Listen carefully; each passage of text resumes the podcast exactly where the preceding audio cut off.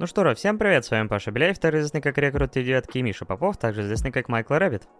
Здравствуйте, многоуважаемые внучки и внученьки. Деды, наконец-то у нас проснулись, наконец-то собрались с мыслями и готовы вас приветствовать на первом эпизоде в этом году, 2024, в прямом эфире на Твиче. Ну, естественно, для тех, кто слушает нас в записи, прекрасно, наверное, понимают и знают, что у нас выпуски там происходят и выходят. Также с задержкой, там примерно в недельку, а может иногда даже в две, а иногда даже и в три, а иногда даже и в месяц. Но суть, как говорится, не суть. Сегодня будет очень много волчьих цитат, в моем исполнении, потому что сегодня God у нас сегодня замечательный тайтл, который вы у нас заказали еще в прошлом году на последнем стриме, который был у нас в середине декабря. Ну и, конечно же, рад вас всех приветствовать, ребята, на нашем подкасте 2D Деды. Аниме Geek подкаст, где мы рассказываем об анимешках, иногда о geek-культуре, ну и, конечно же, конечно же, мы здесь еще иногда и рассказываем про какие-то тайтлы, которые мы сами притащили, и сегодня, ну, помимо тех, которые вы у нас заказали. И сегодня как раз-таки мы один из таких взяли для себя на вооружение, и Паша сейчас нам расскажет. А, да, а, у нас, как обычно, четыре темы. А, это полнометражное аниме от студии Триггер Промар, про пожарных и не только. У нас есть заказанные вами также темы в виде сериалов Волчий дождь и Золотая пора. Ну а притащили с собой мы закончившуюся перед самым Новым годом магическую битву второй сезон. Я очень рад, что ты не перепутал местами слова э, в волчий дождь и золотая пора, чтобы не получился золотой дождь и волчья пора. Волчья пора и признак любой погоде пропадали пропадали дети в лесах. Их крали волки и воспитывали как Маугли.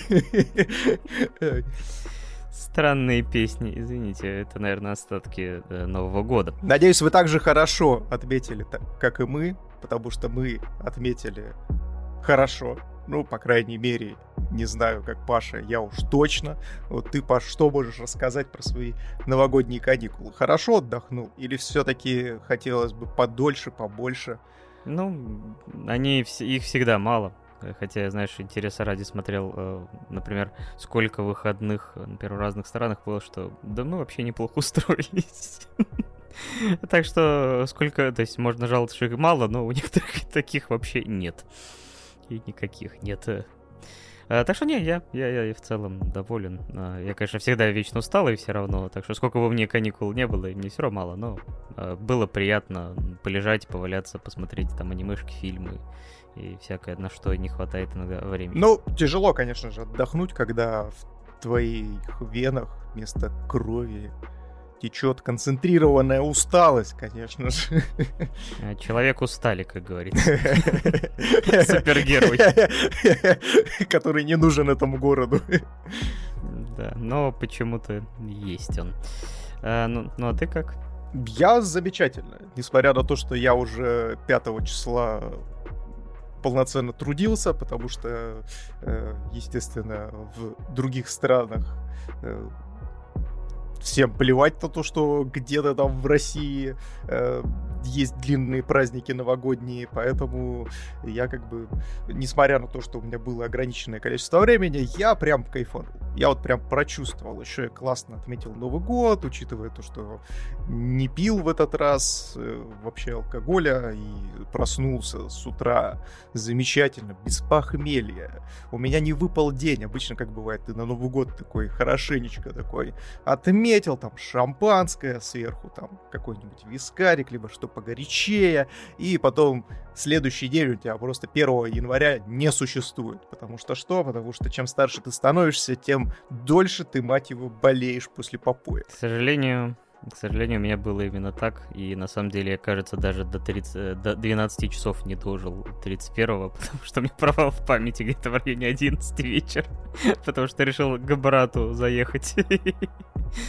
А, и поэтому первого числа у меня не было. Так что ты правильно сделал. Да, поэтому если вдруг вы где-то в ТикТоке, либо же в Рилсах найдете смешной видос, где э, небольшой бородатый мужик стоит на столе, э, новогоднем и изрекает из себя э, речь президента, вот, э, то, скорее всего, это Паша. Да, вот невозможно. Ладно, э, также мы благодарим всех, кто э, нас поддерживает на э, различных площадках. Бусти, огромный вам респект и низкий вам поклон. Эм, также всех, кто поддерживает нас на VK Donuts, или же приходит на стримы, как э, вы, дорогие зрители, и поддерживаете нас донатами и выбираете, точнее, помогаете нам выбирать темы для э, выпусков. У нас есть еще и полосочка соответствующая, так что если вы ее заполните в течение ближайших там двух-двух с половиной часов, то будет вам еще дополнительная тема. Да, спасибо вам огромное, ребят, за поддержку. В прошлом году вы нас бесконечно и круто поддерживали как финансово, так и лайками, так и подписками. Мы уже практически добрались на Яндекс Музыке до отметки в тысячу подписчиков. Ура! Два года не прошли зря. Мы... Это даже без сарказма честно, потому что мы ценим нашу аудиторию, вы очень ламповые, очень классные, и за это вам дикий респект, ребят. Вы просто лапочки. Муа! Ну, а нам пора обсудить э, первую тему с огоньком, потому что у нас э, полнометражное аниме Промар от студии Триггер, где вот этих вот огненных цитат как волчьих цитат будет чуть ниже. Аниме 2019 года. Вро вроде не Гурен Лаган, а вроде Гурен Лаган. А, но об этом чуть позже. В общем, э, перед нами э, какое-то условное будущее. Э, значит, в какой-то момент на Земле появились пригорающие, на самом деле опаленные, но, знаете, когда первый раз их вначале показывают, как они появились, как чувак сидит там э, что-то в пробке, в доту. или там жена, да, там, э, или там жена, которая там посралась с мужем, и у них всех реально припекать должно невероятно, и вдруг они самовозгораются, везде начинаются жуткие пожары, и вот этот э, новый народ опаленных, э, там, не знаю, навел шороху на земле, но в какой-то момент, благодаря там технологиям э, новым и всему прочее, их вроде как обезвредили по большей части, хотя реально показывают, как будто сейчас будет... Возможно, они работали фасовщиком на складе Валбериса. Простите меня за отвратительную шутку. Возможно, это была наша отсылка, но я не знаю.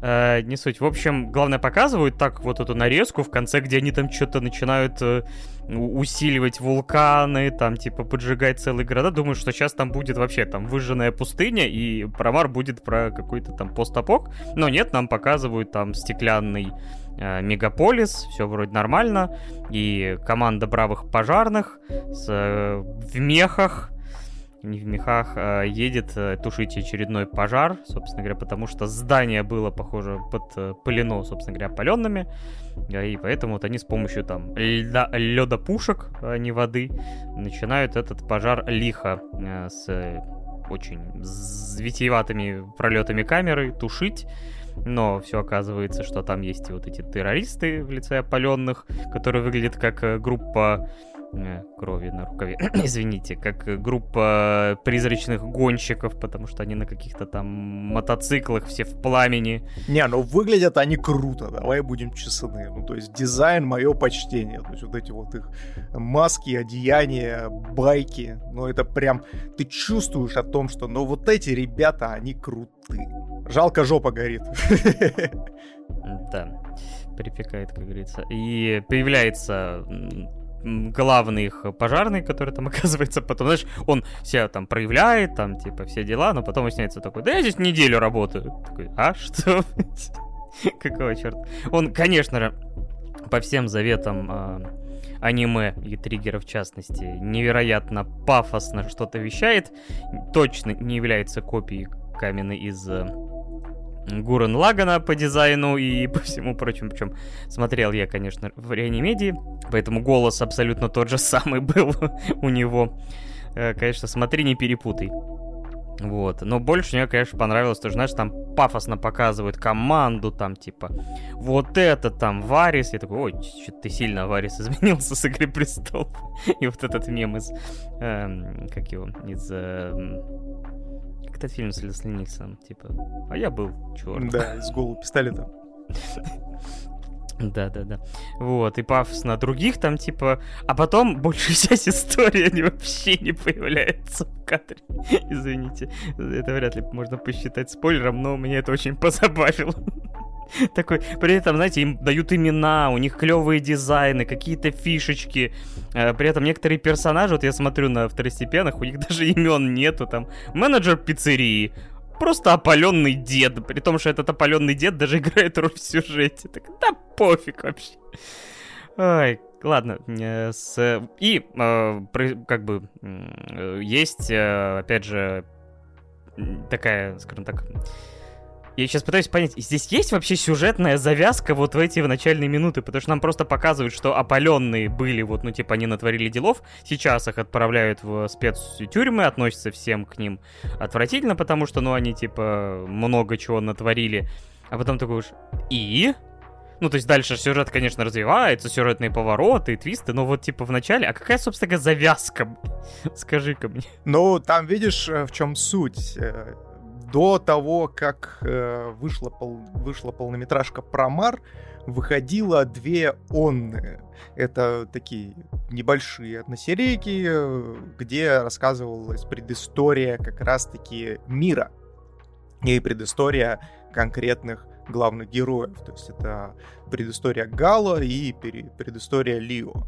Они выходили в отдельных сериях, и, ну, не скажу то, что там прям становится очень понятно, что вообще происходит, но как минимум тебе становится понятнее, что, например, тот же самый Гала, он типа устроился пожарным э, буквально за день до начала в происходящего в полнометражном фильме, и поэтому, скажем так, э, ну, тебя не удивляет вот эта вот информация о том, что вроде как главный герой весь такой из себя крутой, он такой, да я здесь типа первую неделю типа работаю, все дела. Вот. Uh, ну, в принципе, ты вот завязку рассказал о том, что, собственно, есть террористическая организация, состоящая из опаленных, которые, uh, естественно, знают то, чего не знают городские некоторые жители, и в том числе наши главные герои, представители как раз таки пожарной части. И они хотят, чтобы обратили внимание на конкретную проблему, которая их преследует, вот, не будем спойлерить конкретно какую, и поэтому они... Они это произносят э, вот в начале? Потому что я сейчас сижу такой, я даже не припоминаю, чтобы они там как-то это... Знаешь, говорят, ну ты типа не понимаешь, э, ну вот этому, то есть у них есть диалог во время битвы там какой-то. Но я... Вообще, кстати, в этом аниме, забегу вперед, у меня какая-то прям проблема была с восприятием информации из уст героев, потому что такое ощущение, что вот эта визуальная составляющая просто сжирала всю, все попытки их членораздельно что-то говорить. У меня, кстати, тоже эта проблема была, но она по большей части связана э, с тем, что... Что именно они говорят? Ты вроде бы смотришь неплохой экшон, и в момент этого неплохого экшона, э, ну, естественно, персонажи пытаются обмениваться фразами, но когда у тебя такой такая передозировка цветовая происходит на экране, ты чисто на подсознательном уровне воспринимаешь только информацию от персонажа, который громче всех орет. А громче здесь всех орет только Гала. И, в принципе, он там ничего сюжетно важного не говорит на протяжении всего э, хронометража Промара. Он просто каламбурит про огонь, типа. Такие, ну помните, вы любили в Гурен Лагане, когда вот все время было там про бур, небеса, там магма. Вот давайте мы что-нибудь поменяем. Да, проткнуть братика, вот это все. А, это другой промар, простите. Ой, простите, другой Гур, Гурен Лаган, другая версия. Да, и в общем, получается, что действительно, когда они что-то вещали, я понимаю, что, типа, э, по большей части это в какой-то момент тонуло, там, финальная какая-то битва, они что-то говорят, так, а вы что-то говорите? А, да, наверное, что-то важное. Поэтому для меня Промар, честно скажу, несмотря на то, что тут опять же есть какие-то неожиданные повороты, там что-то, ну, в пределах этой истории довольно простой. Э, для меня это все-таки больше визуальное произведение. Причем, знаете, я его даже сложно назвать, это иногда анимацией было. Я смотрю вступительную сцену, Я такой, да это же просто ожившие краски, это даже сложно назвать анимированными, э, типа, движениями каких-то конкретных э, вещей, то есть все сливается в какую-то вот гущу, как будто тебе просто э, краски перемешиваются постоянно на экране. такой, ну да, ну да, прикольно, красивенько. Но это да, что-то на грани с эпилептическим припадком, мне кажется, знаешь, такая история. Э, но сюжет здесь, конечно же, есть. Ну, то есть то, что вот этот начальный замес, который происходит, он, конечно же, больше направлен на то, чтобы нам представить просто э, противоборствующие стороны, и уже в дальнейшем он раскрывается с подоплекой. У Промара вообще, знаешь, есть еще одна такая проблема о том, что они здесь э, немножко нестандартно подают сюжет. Э, про что конкретно я здесь имею в виду? Они не проговаривают. То есть мы, как непосредственно деды, которые в аниме зашли э, через заднюю дверь, так сказать, э, как настоящий э, Grandpa Next Door, вот, мы столкнулись с тем, то, что в аниме очень часто все разжевывается. То есть там персонажи свою какую-то мотивацию, либо же какие-то зачатки вот истории важные, они начинают там растягивать на 5 минут, э, говорить о том, что там разбавлять это все флешбэками какими-то, либо еще какой-то. Про Мару вообще плевать на это. То есть я здесь заме- замечал несколько раз за весь хронометраж такую вещь о том, что они одним предложением очень часто говорят какие-то важные сюжетные детали и больше нахуй к этому не возвращаются. То есть они, э, допустим, тот же самый Лио, он буквально э, в диалоге с Гала в одном из моментов э, раскрывает, дает ему намек на то, что ну, все не так однозначно, и говорит ему прямым текстом, прям вот заявляет таким небольшой фразой о том, что э, так и так вот э, присмотрись туда-то, и все. И как бы это потом отыгрывает в рамках сюжета, но ты, как человек, которого привык, э, ну, который привык, э, когда тебе расставляют акценты в рамках повествования, ты это можешь смело пропустить мимо ушей, а потом сидеть и задаваться вопросами, а как он, блядь, об этом узнал? А почему он на это обратил внимание? А как это вообще произошло? А потом уже, ну, это я просто говорю с позиции человека, уже пересматривающего Парамар, потому что я его, естественно, ранее смотрел. Вот, не мог пройти э, мимо произведения студии Триггеры, поэтому это мой, по-моему, то ли второй, то ли третий просмотр Промара. Поэтому я такие детали себе подметил. Но это вот очень нестандартная такая история, и я вот тебя прекрасно понимаю, что вот с сюжетом здесь может появиться какая-то путаница. Но, опять же, ты здесь правильно такую пробросил тезис о том, что он, в принципе, здесь достаточно тривиален. Да, он не лишен сюжетных поворотов, и, в принципе, эти сюжетные повороты, я не скажу, что они не работают, они работают, но они очень предсказуемые, ввиду того, что здесь э, тезисно в основе своей сценарий, ну, прям очень тривиальный. Да, то есть, как бы, если вы решите, что про Марс стоит смотреть именно из-за сюжетной, то нет, бросьте, это глупость. То есть, ну, как бы, сюжет есть, он может вас развлечь и удивить, наверное, в зависимости от того, там, насколько вы там насмотрены или это. Но мне кажется, что смотреть это стоит ради двух вещей.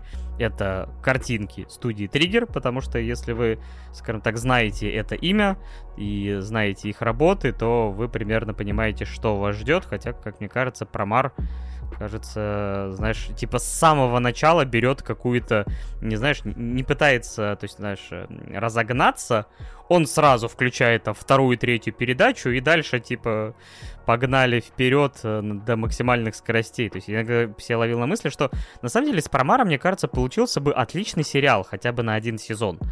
А, типа вот как, э, собственно, Гурен Лаган и был. То есть довольно интересная вселенная, какие-то конфликты, какие-то подоплеки. И, в принципе, это все можно подразвить, можно какие-то развить предыстории, какие-то ответвления, и вот тебе как бы сериал, но такое ощущение, что они не смогли там, не знаю, финансирование найти на полноценный сезон, или там, э, не знаю, решили, что может быть лучше фильм, и это будет более гармонично. Тем более, что я смотрю, а там сейчас вот, например, на My List написано, что они вообще начали разработку с, с 13 года, то есть у них 6 лет на разработку ушло. Думаю, да, если бы это был э, полноценный сериал, они бы вообще его не выпустили бы нафиг. Э, и вот, э, как бы, подоплеки для чего-то большего есть, но все решили так гармонизировать, выкрутить на максимум, и поэтому я сюжета, действительно, иногда у меня просто куски сюжета отваливались. Вот ты сказал, что там какие-то фразы в пробросы, я понимал, что я в каком-то трансе нахожусь в, в начале, в, в экшен-эпизодах, и у меня просто действительно информация, вылетающая из э, ртов наших героев, просто исчезала в пространстве и растворялась в этом потоке красок и всего прочего. Так что из-за из меня не спрашивайте, что там было. Было красивенько. А, ну и вторая составляющая, это, конечно же, музыка э, Савана, замечательного композитора Э, атаки Титанов в том числе и многих других. Хотя единственное, она тоже, знаешь, мне показалось выкручена типа на максимум. Типа в стандартных э, там фильмах. То есть вот у вас песня с э, текстом, там в ключевые моменты появляется. Здесь песня с текстом, с лирикой появлялась, кажется, каждые минут 20, выкручивая опять же какой-то эпик типа по максимуму. То есть это даже как-то было каким-то перебором, как тебе музыка и вот не показалось ли тебе, что действительно как-то прям вот выкручено, как и все в этом аниме? Ну, это вообще, мне кажется, какая-то, знаешь, фирменная э, фича студии Триггер. Потому что вспомни тот же самый, например, Киберпанк, и там тоже они очень часто вставляли непосредственно музыку с лирикой. То есть они вот такого формата. Ну, так они же брали, собственно, из этого, непосредственно даже из киберпанка, поэтому это даже казалось, ну, типа, окей, здесь-то такая специально даже написанная лирика. Ну да, то есть у них просто вот такой вот подход по какой-то причине, возможно, а это сделано специально для того, чтобы э, главный герой непосредственно каждый раз пытался перекричать эту лирику на фоне, которая играет. вот, потому что, ну, нужно же нам как-то оправдать, что у нас, у нашего Гала проблемы со слухом, видимо, потому что он видимо, чтобы сам себя услышать, ну, то есть мы же, а, когда разговариваем, особенно я это заметил, когда ты, допустим, полноформатные наушники одеваешь, и, допустим, не подключаешь их напрямую к микрофону, ну, то есть у тебя такой эффект приглушенного звучания э, самого себя, и ты себя очень хреново слышишь, и поэтому ты говоришь громче. И вот здесь такое чувство, будто у Гала тоже ну, повреждение внутреннего уха, и он просто банально себя не слышит, поэтому постоянно орет. Но э, если говорить про, опять же, э, про Мар и его разработку, ну, слушай, 7 лет для того, чтобы попробовать э, экранизировать наркотический трип под ЛСД, э, со всеми вот этими яркими красками и каким-то просто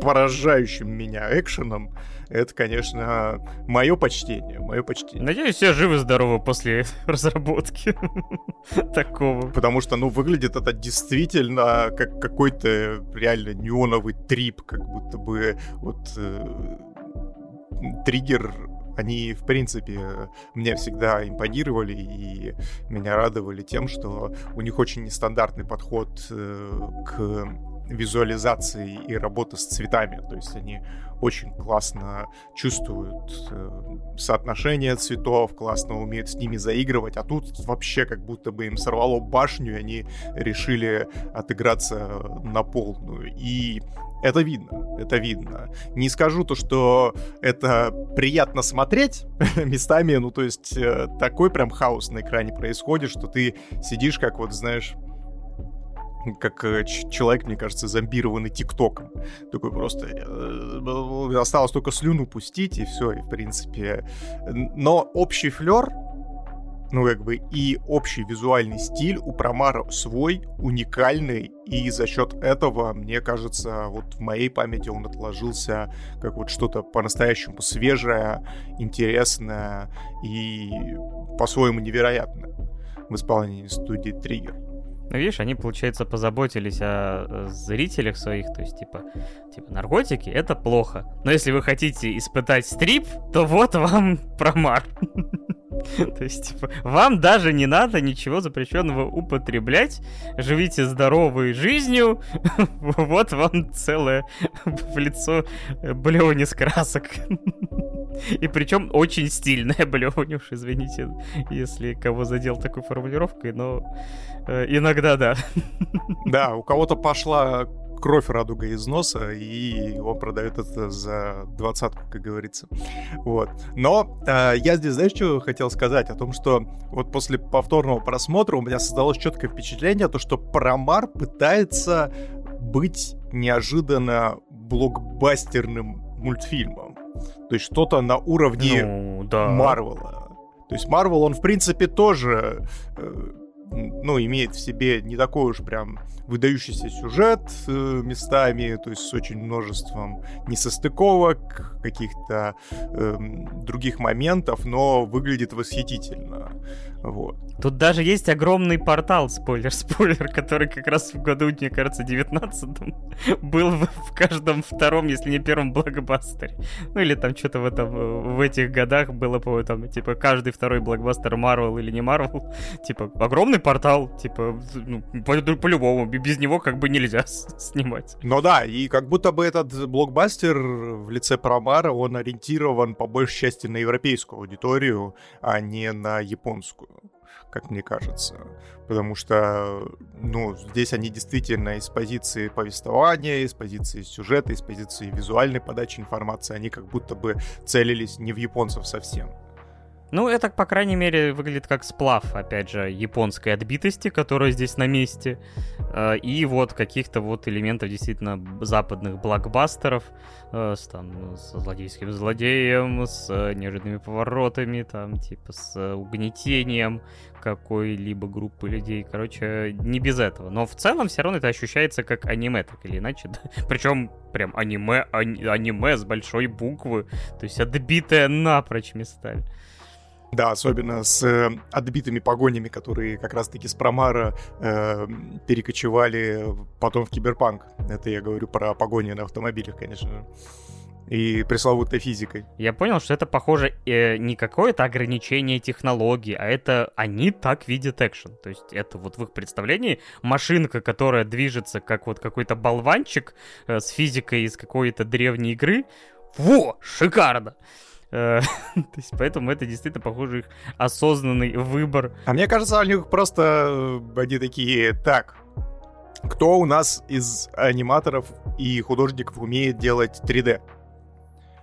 И показывают на чувака такой, ребята, я же только второй, второй день изучаю блендер, они такие нормально, пойдет. И в итоге вместо того, чтобы э, человека нанять со стороны, они отдали человеку, который просто подвигал модельку как-то э, с очень странной физикой по экрану, они такие, бля, ну шикарно же, круто, офигенно, шикарно, забираем. И в дальнейшем они, вместо того, чтобы его отправить на курсы по изучению 3D, они его забросили работой дальше по отрисовыванию фреймов, и в итоге он с таким же скиллом и остался до самого кибервыхода киберпанка.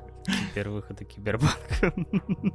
Ну, или можно пошутить, опять же, да, э, что просто они решили, они посмотрели, как им вышел киберпанк через год такие, а, ну все, мы типа вот посмотрели на физику в игре на релизе, и мы перенесем бережно это в аниме. Ладно. от, отвлеклись от э, Промара. Хотя на самом деле мне, наверное, вот э, сказать именно чего-то глобального про него, наверное, нечего. Это так или иначе какой-то ремикс их предыдущих работ. То есть им, похоже, действительно нравится им очень нравятся буры, как вы могли заметить. То есть реально, когда в конце появился там огромный бур и все прочее, и вот этот робот, который начал превращаться, по сути, в робота из Гурен Лагана, такой, Wait a second, вы даже не пытаетесь сделать как бы по-другому. Ну мы не можем, мы так любим это аниме, вы так любите аниме, поэтому... Та-да! Такой, ну ладно, хрен с вами, чё. Да, мы слишком любим буры, мы слишком любим небо, и мы слишком любим протыкать.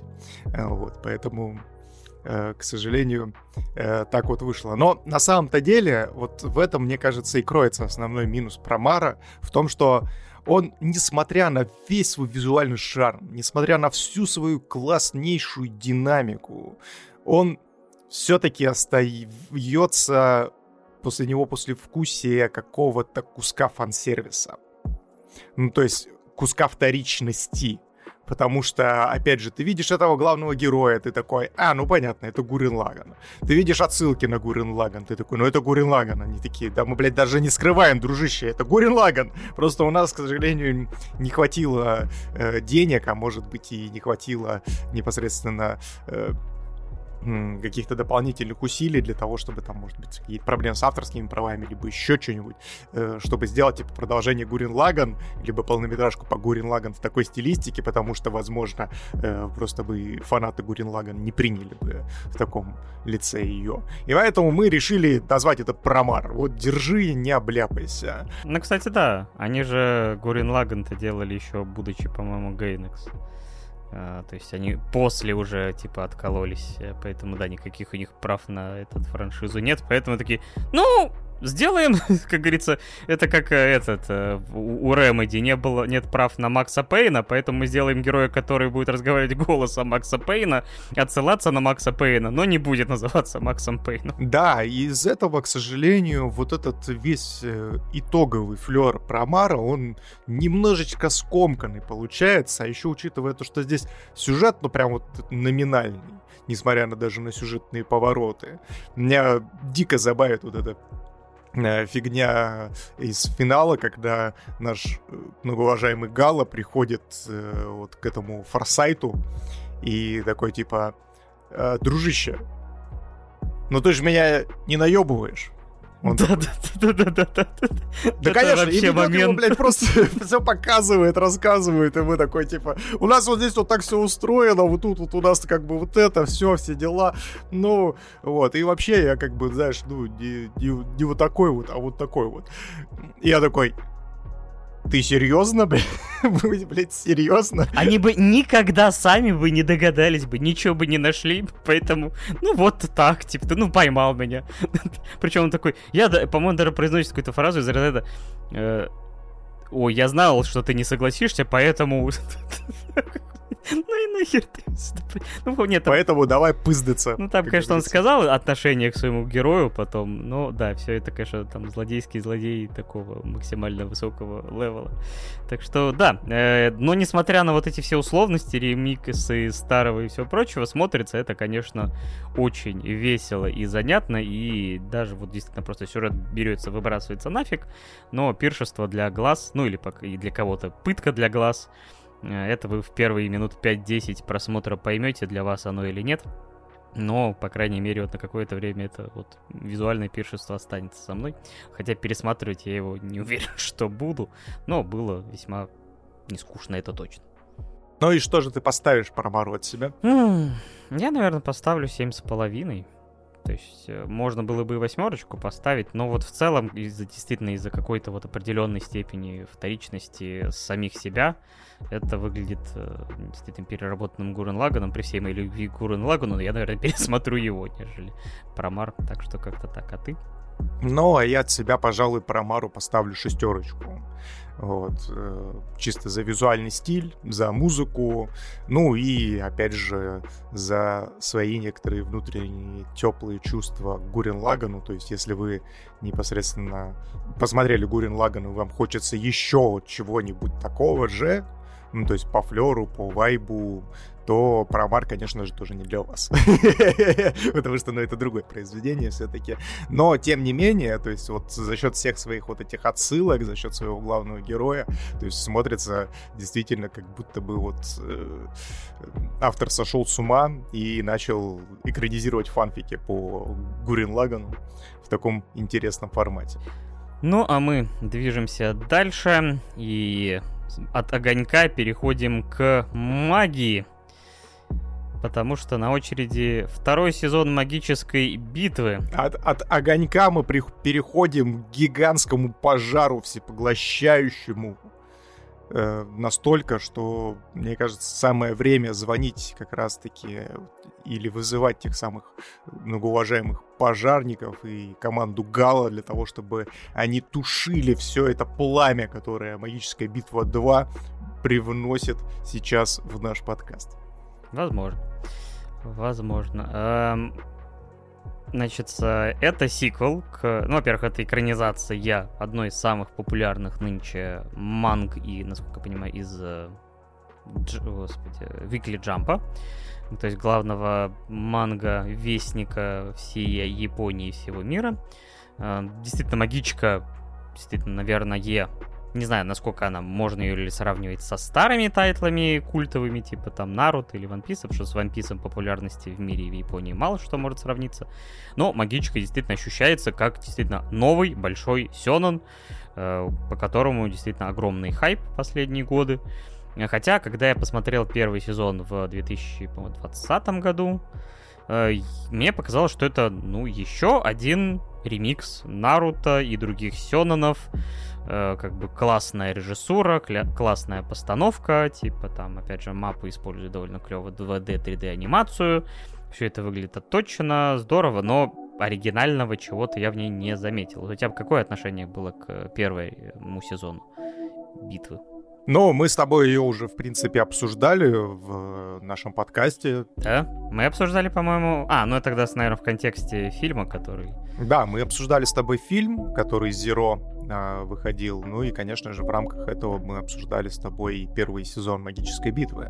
Вот, и я говорил о том, что я после первого сезона был в дичайшем восторге от «Магической битвы», и я прям... Э, нарекал ее, нарекал ее как раз-таки будущим флагманом из этого жанра, э, потому что ну, действительно, очень грамотная постановка, очень мне понравился вот этот, э, так сказать, дарковый флер такого, не дарк фэнтези, конечно, не deep dark фэнтези даже, а вот э, что-то как Наруто, но, опять же, с более высокими ставками, с более, с, казалось бы, таким э, темным оформлением. То есть это вот как вот если бы Наруто был бы у нас, например, Марвелом, то вот магическая битва у нас была бы, наверное, DC по большей части, если уж такие аналогии проводить. Когда там в первом сезоне просто сидят вот эти духи в кафешке и как его зовут, который с вулканом на башке? Ладно, забыл, извините.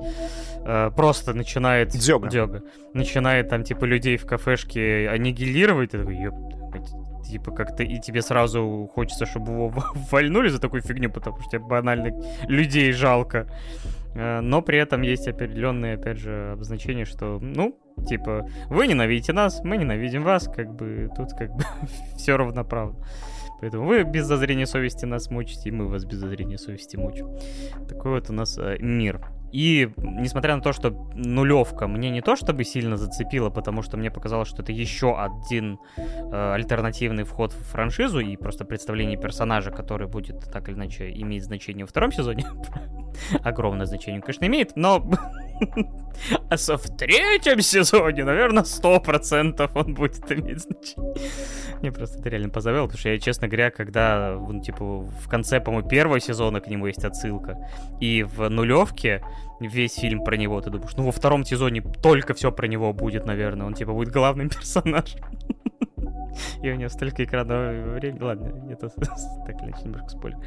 Вот. И я долгое время, как бы, ну, так как сезон начался еще летом, э, и так или иначе до меня какие-то долетали там отзывы, там не отзывы. Но больше всего, конечно, отзывов началось во второй половине второго сезона, связанные с э, тем, что аниматоры студии Мапа начали ну, скажем так, э, люди, которые всю жизнь перерабатывали, начали говорить о том, что они больше не вывозят, похоже была, то есть обозначил, говорилось о том, что проблема действительно выходит из-под контроля, э, и действительно в Твиттере, в э, западном японском люди, которые работали, во все начали открыто говорить о переработках жутких, то, что не успевают, что они говорят о том, что просили переносить серии, но их не удовлетворили. И ты понимаешь, что это системная проблема всей индустрии в целом, но, понятное дело, как э, работодатель мапа схлопотала больше всех. А, и мы, конечно, говорили чуть-чуть в подведении итогов года с э, Эдом из подкаста Бака, забегая вперед об этом. Но, наверное, не обойти эту тему стороной в обсуждении магички второго сезона тоже нельзя.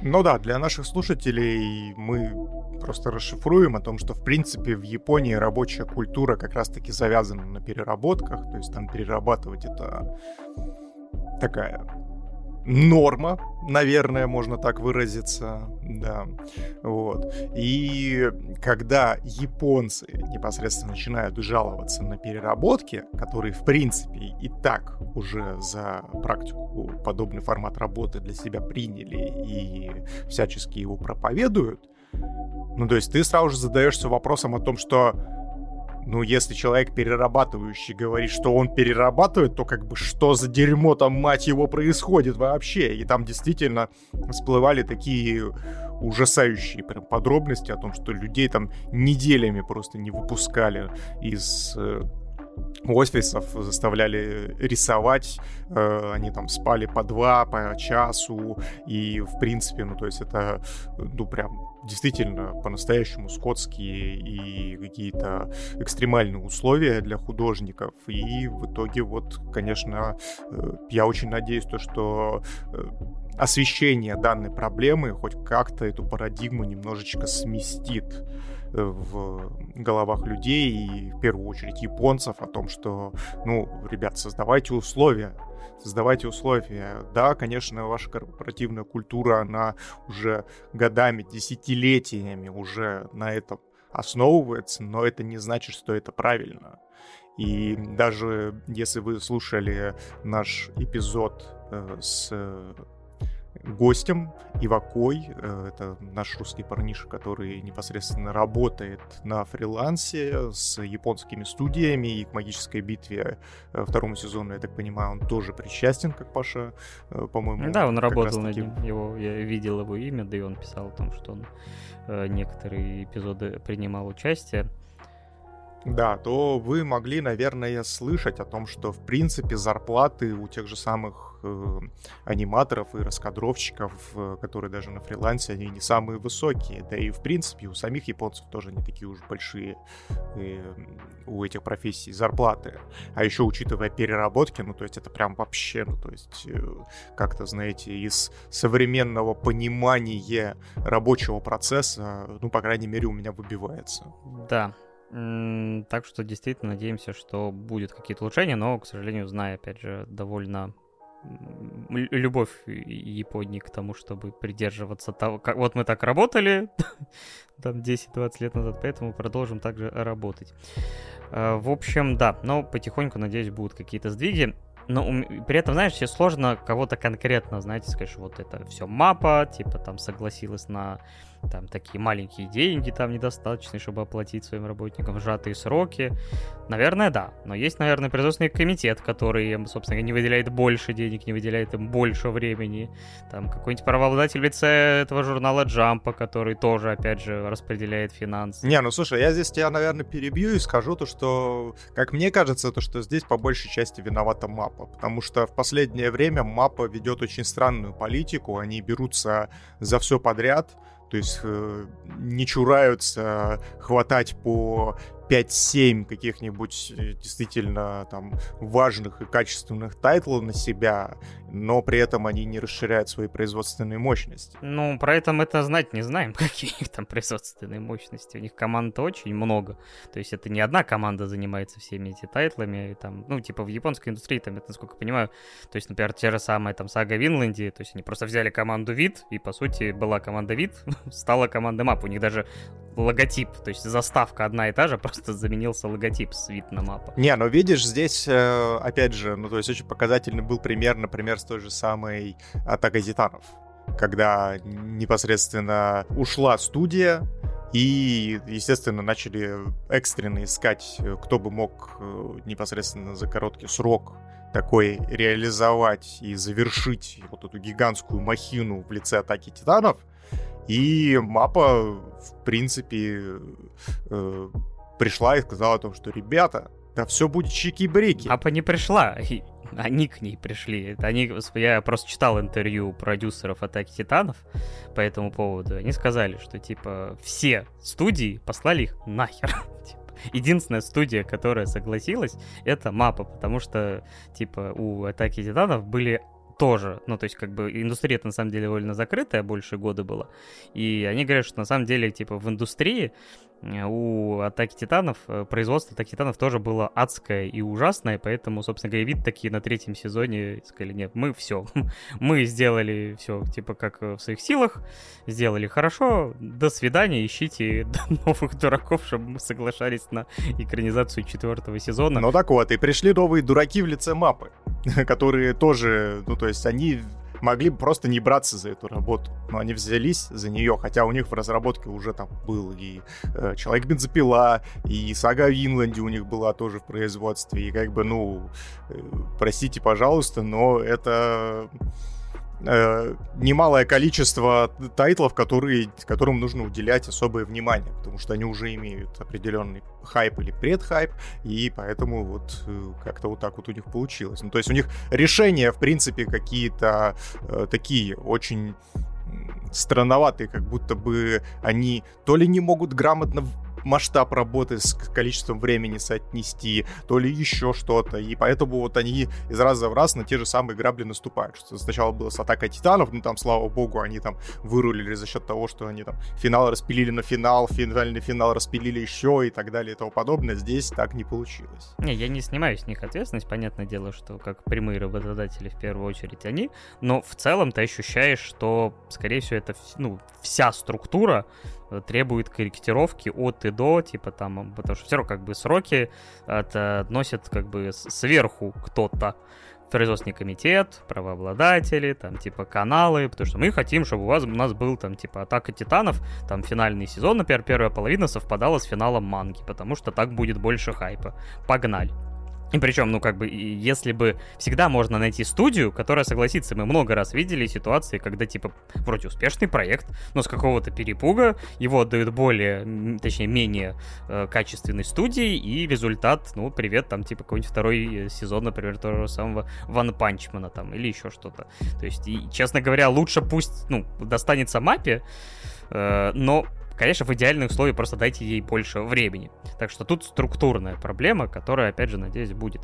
Но при этом видно, что мапа действительно не пере... похоже, переоценила свои силы, потому что э, мне второй сезон, э, давайте уже, наверное, поговорим про него, по качеству анимации понравился и очень даже. Да, он проседает в, под конец в плане детализации, э, ну, наверное, прилично. Но в плане именно анимации, количество кадров, э, количество экшен-эпизодов, это вообще какое-то зашкаливающее количество. Я, честно говоря, не припомню... То есть это Сёнэн, Сёнэнов сколько я посмотрел, разных, э, разнообразных. Но во второй половине там, по-моему, чуть ли не прекращающийся. Там почти диалогов нету. Один сплошной экшен, причем разнообразный, с применением способностей. То есть даже там, сука, когда в, в одной из там э, какой-то серии из последних они, нач... они продолжили экшен во время финальных титров, я такой, вы что, совсем Вообще, типа, решили всех аниматоров добить нахер. Не, они просто такие подумали о том, что, ребята, мы не, мы не можем выделить еще одну серию под завершение этого, этой экшн-сцены, поэтому давайте в титры. Поехали. Но при этом я, например, вот там есть вот один из моих любимых вообще эпизодов за весь год. Э, я не буду его спойлерить э, в плане того, что там происходит. Но э, я и прикола ради посмотрел. То есть там есть классный, напряженный, эмоциональный момент под классную музыку, которую я постоянно переслушиваю. И там экшен идет там типа несколько минут, как бы не самый сложный, но все-таки. Я открываю мангу прикола ради и там э, этот герой просто делает два взмаха на двух там, типа страницах, и дальше происходит сюжетная как бы развязка. То есть это осознанный выбор аниматоров, режиссеров, чтобы сделать из этого такой момент. И момент для меня был типа на 10 из 10, но теоретически не обязательно на самом деле было так выкладываться. И что-то мне подсказывает, что, похоже, таких моментов было множество, где как бы можно было бы э, скрутить и уровень, э, ну, типа, просто количество сцен, количество анимаций. То есть, например, не знаю, я смотрю параллельно One Piece, и когда One Piece э, идет основные свои арки, первые пять минут э, эпизода — это пересказы, там, типа, персонажи потом что-то начинают говорить под музыку, то есть пять минут вообще можно скипнуть, там, в Наруто, в этом, а в Джутсу Цукайзен такого нету, то есть там спокойных эпизодов во второй половине сериала вообще практически нет как таковых. Да, ну давай мы немножечко поговорим про сюжет. А, здесь сразу же стоит заметить о том, что это второй сезон, ребят, поэтому если первый не смотрели, то идите и смотрите, здесь будут спойлеры в любом случае. Ну, какие-то, да, так или иначе. Вот, будут проскальзывать, поэтому не обессудьте. Ну и давай, наверное, Сразу же начнем с того, что у нас магическая битва, она у нас поделена на две части. То есть э, есть первая арка, это предыстория непосредственно э, Годжи. юношества Сатору Годзе. Э, вот, э, и и Гетто, да, их взаимоотношений, и их э, нелегкой судьбы, так сказать, нелегкого вот этого кейса, который они смогли преодолеть. Нелегкий 2006 или 2007 год. Да-да-да. Никто не сможет вернуться, а магичка смогла. А, да, там рассказывается по большей части как раз-таки а, нам про взаимоотношения между Гёдзе и Гетто, ну и, естественно, есть там один персонаж, замечательнейший злодей, вот, киллер, а, которого, ну, я как понять, что он злодей? У него голос замечательного актера э, Такхакита Каясу, который... Ты думал, это я? Нет, это я, Дио. ну, а также Зика и половины других замечательных злодеев и не злодеев из аниме. То есть, как только слышишь его голос, да. это... Да. И вторая арка — это полноценный инцидент в Сибуя, где многоуважаемые проклятия решили наконец пойти в банк и уже сделать, наконец, что-нибудь с нашей многоуважаемой итерацией Ван Панчмана в лице Сатуру Гёдзе. И запечатали Сибую. Запечатали Сибую всех людей там и сказали о том, что мы вас всех выпустим и не будем никого убивать, только если вы нам приведете Сатуру Гёдзе. Ну и там, естественно, начинается лютейший замес, а, под который подпадают, мне кажется, все абсолютно. Ну и давай мы с тобой по порядку пойдем. Как тебе первая арка? Я от первой арки был чуть ли не в восторге, потому что она невероятно красивая, особенно эпизоды на этом острове. Сейчас забыл южный остров. У них э, называется... Ладно, вылетел из головы. То есть, э, при этом эта история, как э, Сатору Гёдзе и Гетта им поручают, типа, сопроводить э, некую девчушку, Рика Аманай, ее там служанку, или кто она там, э, на, собственно говоря, вот этот остров, Хоккайдо, по-моему. Нет, не. Ладно. А, и там ее ждет перевоплощение в, то есть, боги, ну, скажем так, да, некое божество, которое там живет. Ей требуется там раз в какое-то время сменить, я так понимаю, тело, и ее ну, очень давно к этому готовили, так что для нее это как бы не новость. И я поначалу, то есть нас ее знакомят, типа, ничем не примечательная девчушка, даже немножко бесячая, но вот, типа, респект авторам, там, типа, сценаристам и режиссерам, все прочее. Да, кино. Э, ну, это спидран, как, типа, от персонажа, типа, что же, ну, типа, как ты меня бесишь, давай-ка выкинем ее сюжета, до действительно настоящей эмпатии в кратчайшие сроки и в ключевой момент, ну, типа, да, и вот мне очень понравился, опять же, второй запоминающийся момент, э, который был под шикарный музыкальный саундтрек. Это, например, когда просто они на Окинаве, э, ходит. Э, то есть наслаждаются просто летом. Она там заглядывает в... Пляжный эпизод. Пляжный эпизод, так и скажем. Ну да, и это тоже, но там вот она, например, там заходит в этот, в океанариум, и там шикарный, красивейший кадр, там, типа, как она смотрит на вот этих всех морских жителей, в этот прекрасный синий океан. Э, и просто вот они гуляют и плавают там на лодочке, и вот это прекрасное, просто шикарное фортепиано играет на фоне, и я не знаю, прям вот тоже один еще момент на 10 из 10. Этот трек еще используется в боевом, но я про него не хочу спойлерить. Так или иначе, а тебе как? Я тоже от первой арки был прям в гигантском восторге, лишь по той причине, то что поначалу она мне показалась очень филлерной, ну потому что когда нам показывают э, какую-то историю из э, детства персонажа, либо же юношества, ну короче, какой-то типа флешбэк, ты такой сразу же, о, понятно, понятно, филлеры, ну, скип, Ну какая тут интрига-то? Как говорится. Но но действительно по-настоящему круто здесь э, разворачивается интрига. Очень крутой здесь экшон. То есть прям на все денежки. То есть здесь видно, э, наши многоуважаемые аниматоры еще не начали перерабатывать, либо только-только на своем э, начале пути переработки были. Ну, это они заранее делали уже. То есть, ну, понятное дело. То есть, к сожалению, не знаю, почему какой-то логики они все время не делают. То есть, вот не, мало студий делают все заранее. Большинство, типа, у них есть заготовленное какое-то количество серий, а потом они догоняются. Причем я слышал там, ну, типа, из интервью, типа, это ну, стандартная практика. Но эти серии, понятно, были готовы заранее. И хотя и то кто-то, по-моему, что-то там иногда продирался. Да, и это видно. Ну, то есть это действительно очень классно, очень красочно выглядит. Э, особенно моменты с э, Сатору Гёдзе, которые вертятся в воздухе в эйфории. Это, конечно, вообще просто кадр на 10 из 10, мать его. То есть, и опять же, здесь очень классно раскрываются персонажи. Паша уже упомянул про вот эту девочку, которую действительно разгоняют по эмпатии и восприятию для зрителя вот прям на каких-то бешеных скоростях. Ты действительно, когда подходишь к этому сюжетному повороту в финале, практически ты такой... Да вы охренели, какого черта здесь, мать его, происходит?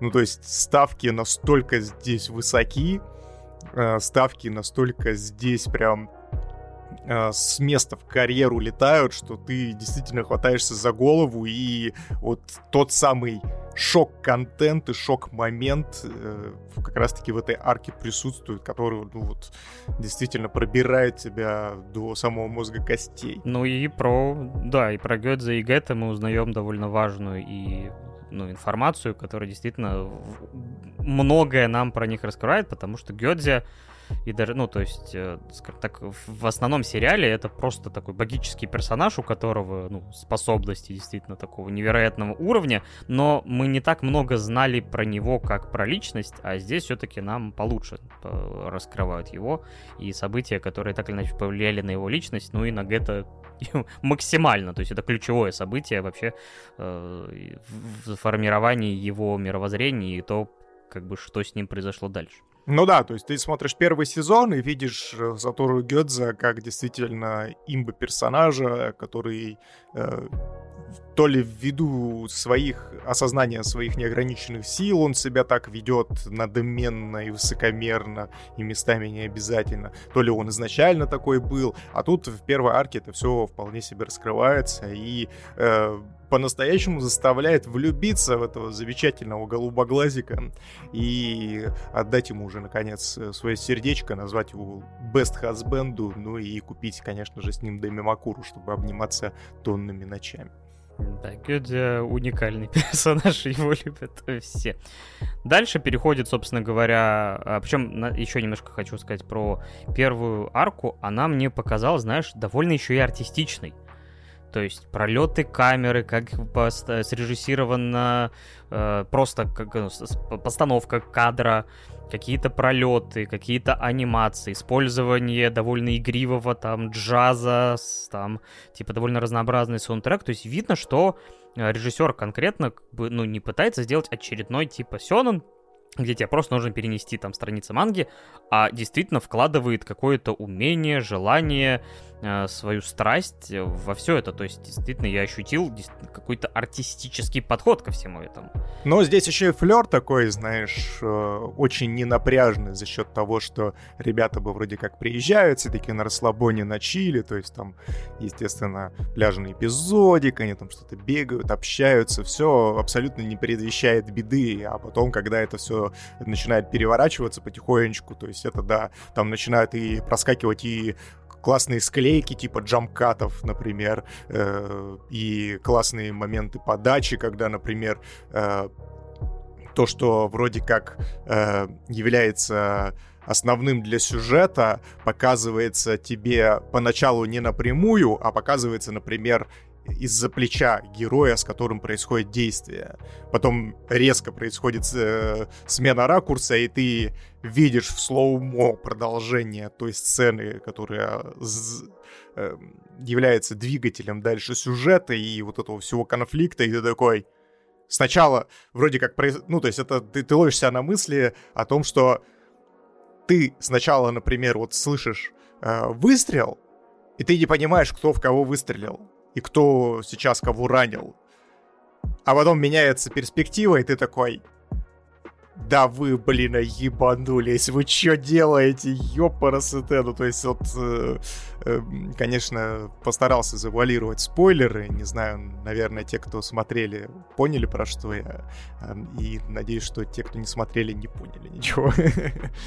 Да, так что я на самом деле, как минимум, вот э, хочу... Я, в принципе, очень получил большое удовольствие от перепросмотра первого сезона спустя какое-то время. У меня, на самом деле, сейчас есть стойкое желание там через полгодика, там, когда... Там, ну, может, Blu-ray и раньше появится, наверное, Blu-ray, может, по первой половине уже есть. Но пересмотреть эту арку уж точно, но, в принципе, и Сибу и тоже. Переходим, наверное, к ней.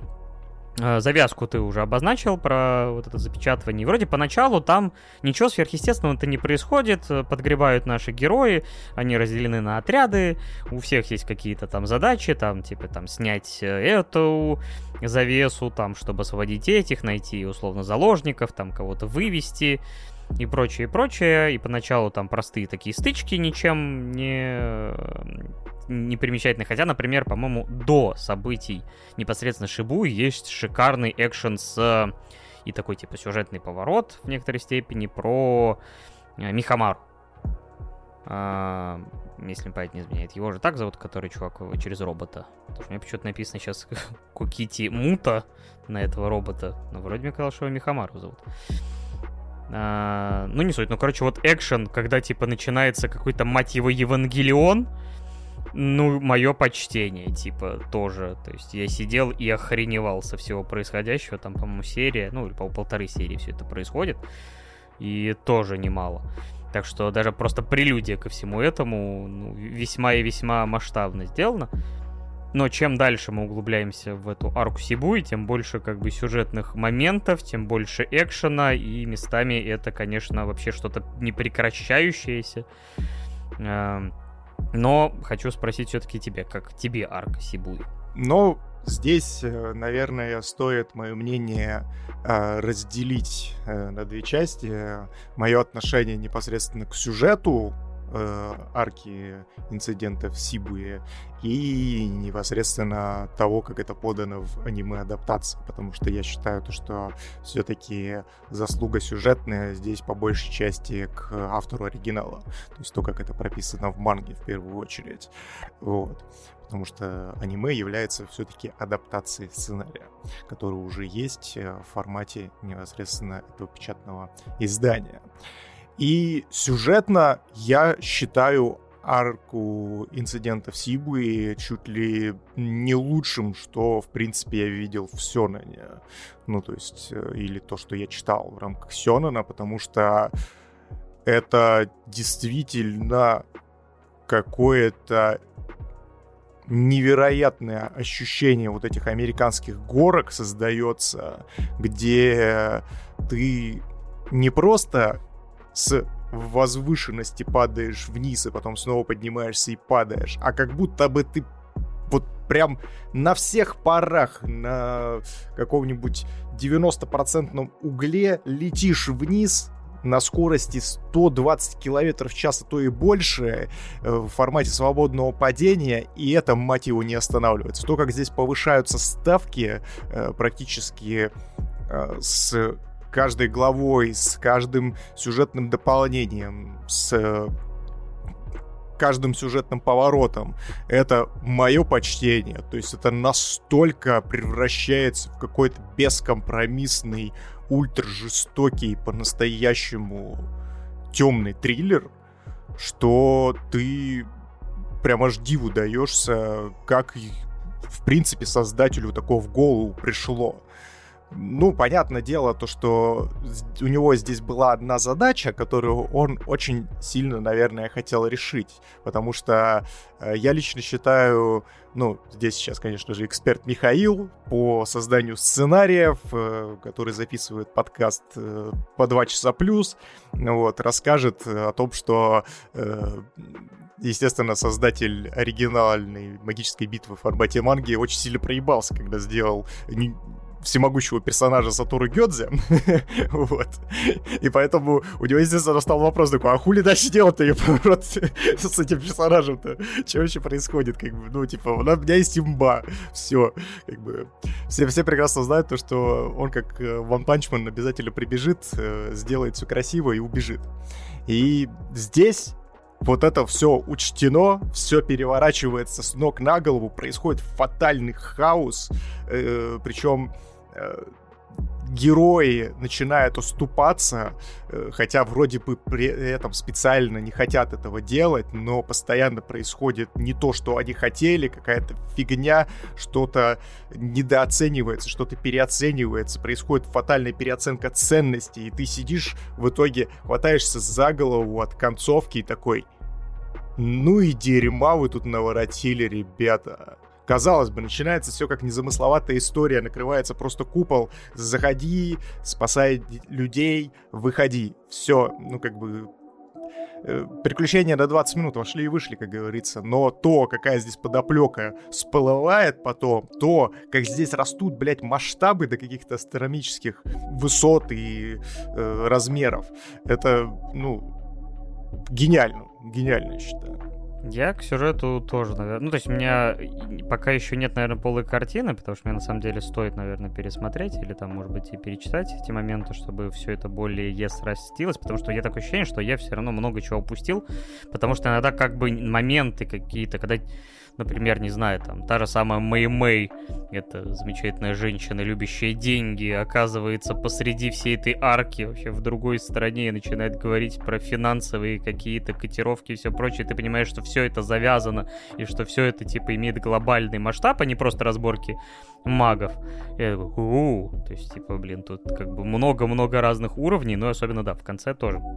После этой концовки, то есть ты понимаешь, что некоторые будут изменения во всем происходящем, э, довольно глобальные. Вот. И э, меня еще, я не думал, что магичка э, сумеет вывести на такие эмоции, потому что, типа, я смотрю в, ну, на стриме три серии подряд, не буду говорить какие, и я оказался в слезах три из трех. Я такой, мать твою, типа, и это были мощные моменты, которые действительно меня растрогали, довольно разные по контексту, но все равно, типа, они были поданы так, что мое почтение. Да, мне очень нравится как раз-таки в «Магичке» о том, что здесь ничего не существует в вакууме. Ну, то есть, э, есть Япония, в которой присутствует проклятие, присутствует маги, и, типа, как это обычно бывает, то есть, ну, все, что происходит в Японии, происходит в Японии. У них там что-то на островах какие-то там странная реклама кринжовая, какие-то э, странные приоритеты жизненные, профессиональные, поэтому мы их там не трогаем, они там сами что-то делают, мы типа вообще на них внимания не обращаем. А тут действительно есть глобализация этого всего, есть глобальные последствия у всего происходящего, и опять же здесь и примешивается и политика, и дополнительно преслед... Э, какие-то подковерные интриги, э, опять же, правящие кланы, э, естественно, у злодеев есть свои определенные действительно классные мотивации для того, чтобы делать то, что они делают. То есть они здесь не просто для того, что я хочу уничтожить мир, я вот хочу вот такой вот быть плохим, и, в принципе, никто мне здесь не закон. Вот. Плюс дополнительно, опять же, здесь есть у каждого героя своя арка дополнительная, ну, то есть э, как все в итоге, как ты правильно выразился, переплетено э, между собой, то есть вроде бы как ты смотришь за героем, за их личными амбициями, но, опять же, эти амбиции у некоторых героев идут чуть дальше своего эго, у кого-то они более глобального масштаба, кто-то просто хочет уже, наконец, э, чтобы это все закончилось и пойти себе спокойно отдохнуть, блин, а где-нибудь, типа, я, блядь, уже настолько устал, я не хочу ничего делать, даже сражаться не хочу, просто полежу, рядом катана пусть полежит, как говорится. Вот, и это прям очень классно. Ну, то есть это прям такая динамика, вот действительно, ты смотришь вторую арку инцидента вот в Сибуе от магической битвы, и такое чувство, как будто бы ты посмотрел, ну, блин, сезона 2. Ну, то есть полноформатных 24-серийных э, действительно классного Сёна. Да, но я так понимаю, что у тебя есть но, которое в лице качества, но чуть-чуть тогда опережу тебя, потому что э, несмотря на то, что действительно вторая примерно половинки, половина арки Сибуи видна, но невооруженным глазом, что действительно вся картинка по деталировке и всем прочему явно сильно меньше наверное, в раза в два относительно той же самой первичной арки, но за счет того, сколько там экшена и насколько он там разнообразный и такой и секой, и иногда там просто серия будет непрерывно, вот, например, и масштаб будет, не знаю, как будто ты человека из стали смотришь финальный там разъем, э, там 30-минутный Метрополиса и прочее, прочее, я все равно считаю, что они через силу, через э, мучения выдали все равно очень-очень достойный результат. А, например, э, многими по-разному оцениваемый э, момент с вот этим монстром Махоарага, не буду говорить, с кем он дрался, которая там реально, длится почти весь эпизод. Э, и там меняются пропорции и все прочее, как, не знаю, в старом Наруто, к примеру, как Мадара, например, там всех разваливает и действительно там все перемешивается. Например, тот же самый Вакой писал, что это, в принципе, такой стиль аниматора в целом. То есть он говорил, э, ну, то есть режиссер, типа, чтобы они как бы делали максимальное количество именно, то есть не, не смотрели вообще на пропорции, то есть это как бы такой стиль, и мне на самом деле он э, нравится. То есть я все равно предпочитаю количество кадров и анимацию, нежели деталировку. То есть э, если бы это было еще и сделано с деталировкой, такой же, как, например, в первой арке, то это вообще было бы для меня 11 из 10. Но сказать, что это типа идеально выглядит, ну нет, я бы совру очень сильно. Но я здесь тоже не хочу обесценивать, конечно же, работу всех абсолютно людей, кто причастен к созданию второго сезона «Магической битвы». Они постарались настолько, насколько они смогли, и действительно приложили максимум усилий из того возможного, что могли бы они сделать в конкретной ситуации. Но объективно для себя я могу сказать да, наверное, не объективно, а все-таки субъективно о том, что все-таки, все-таки э, качественно вот э, инцидент Сибуи очень сильно проседает, прям очень сильно, очень заметно, то есть там даже не в два раза становится хуже, а прям по сравнению с первой арки, аркой как будто бы, ну, прям полноценная деградация произошла. И да, безусловно, я понимаю о том, что есть понятие стиля, и это выглядит действительно стильно. Ну, то есть то, что происходит на экране, потому что, ну, там происходят какие-то прям э, действительно начинается штриховка и так далее, но история заключается и в том, что это очень сильная смена стилистики. То есть мы смотрим один сериал, и в рамках этого же сериала начинается вот э, мешанина из стилей, которая, ну, здесь взялась как будто бы вообще из ниоткуда, и не сказать то, что она подходит магической битве, как мне кажется. То есть вот действительно для меня, э, если говорить опять же про аниме, про анимацию, про режиссуру в том числе, некоторых моментов, у меня к э, арки Сибуи, инцидентов Сибуи очень большие вопросы есть. И я считаю, то, что эта э, арка, она чисто экранизирована с огромным потерей потенциала. То есть то, что они реализовали, то, что они себе задумали, даже аниматоры говорили о том, что, в принципе, того, чего они сюда смогли запихнуть, это всего лишь там 30-45-50% э, того, что они хотели реализовать, в принципе. И это очень видно. Это очень видно, и за это, блядь, бесконечно обидно становится.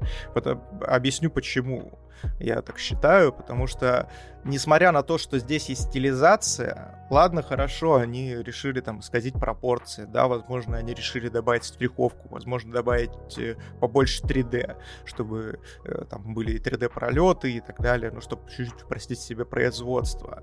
Но почему это все так срежиссировано погано? То есть почему я, э, смотря, допустим, драку непосредственно Сукуны и нашего многоуважаемого Дзёга, перестаю, блядь, вообще понимать, что происходит на экране. Очень классно то, что ребята заказали у нас промары, так исторически сложилось то, что у нас э, есть в рамках одного эпизода и Промар, и Магическая битва второй сезон, лишь по той причине, то, что Промар, несмотря на то, что там всегда происходил какой-то неоновый пиздец на экране, ты всегда понимал, кто кого бьет, кто чем сейчас занят и как происходит непосредственно вот все взаимодействие между двумя дерущимися э, антагонистом и протагонистом, например. А здесь вот прям абсолютно непонятно, что происходит. То есть там а, э, Сукуна летит в многоуважаемого вулканоголового. Вроде бы на него замахивается. Тут неожиданно нам показывают здание, которое разлетается на кусочки. Что произошло? Между ними не было здания. Ну, то есть, и вот такие вот моменты, то есть, они прям очень сильно тебя дезориентируют. Ты, в принципе, перестаешь понимать, что происходит на экране. Да, ты бесконечно э, можно говорить о том, что можно додумать это все и, в принципе, простроить картину как-то дополнительно. Но мне хочется это увидеть мне не хочется работу режиссера доделывать или того же самого монтажера доделывать у себя в голове.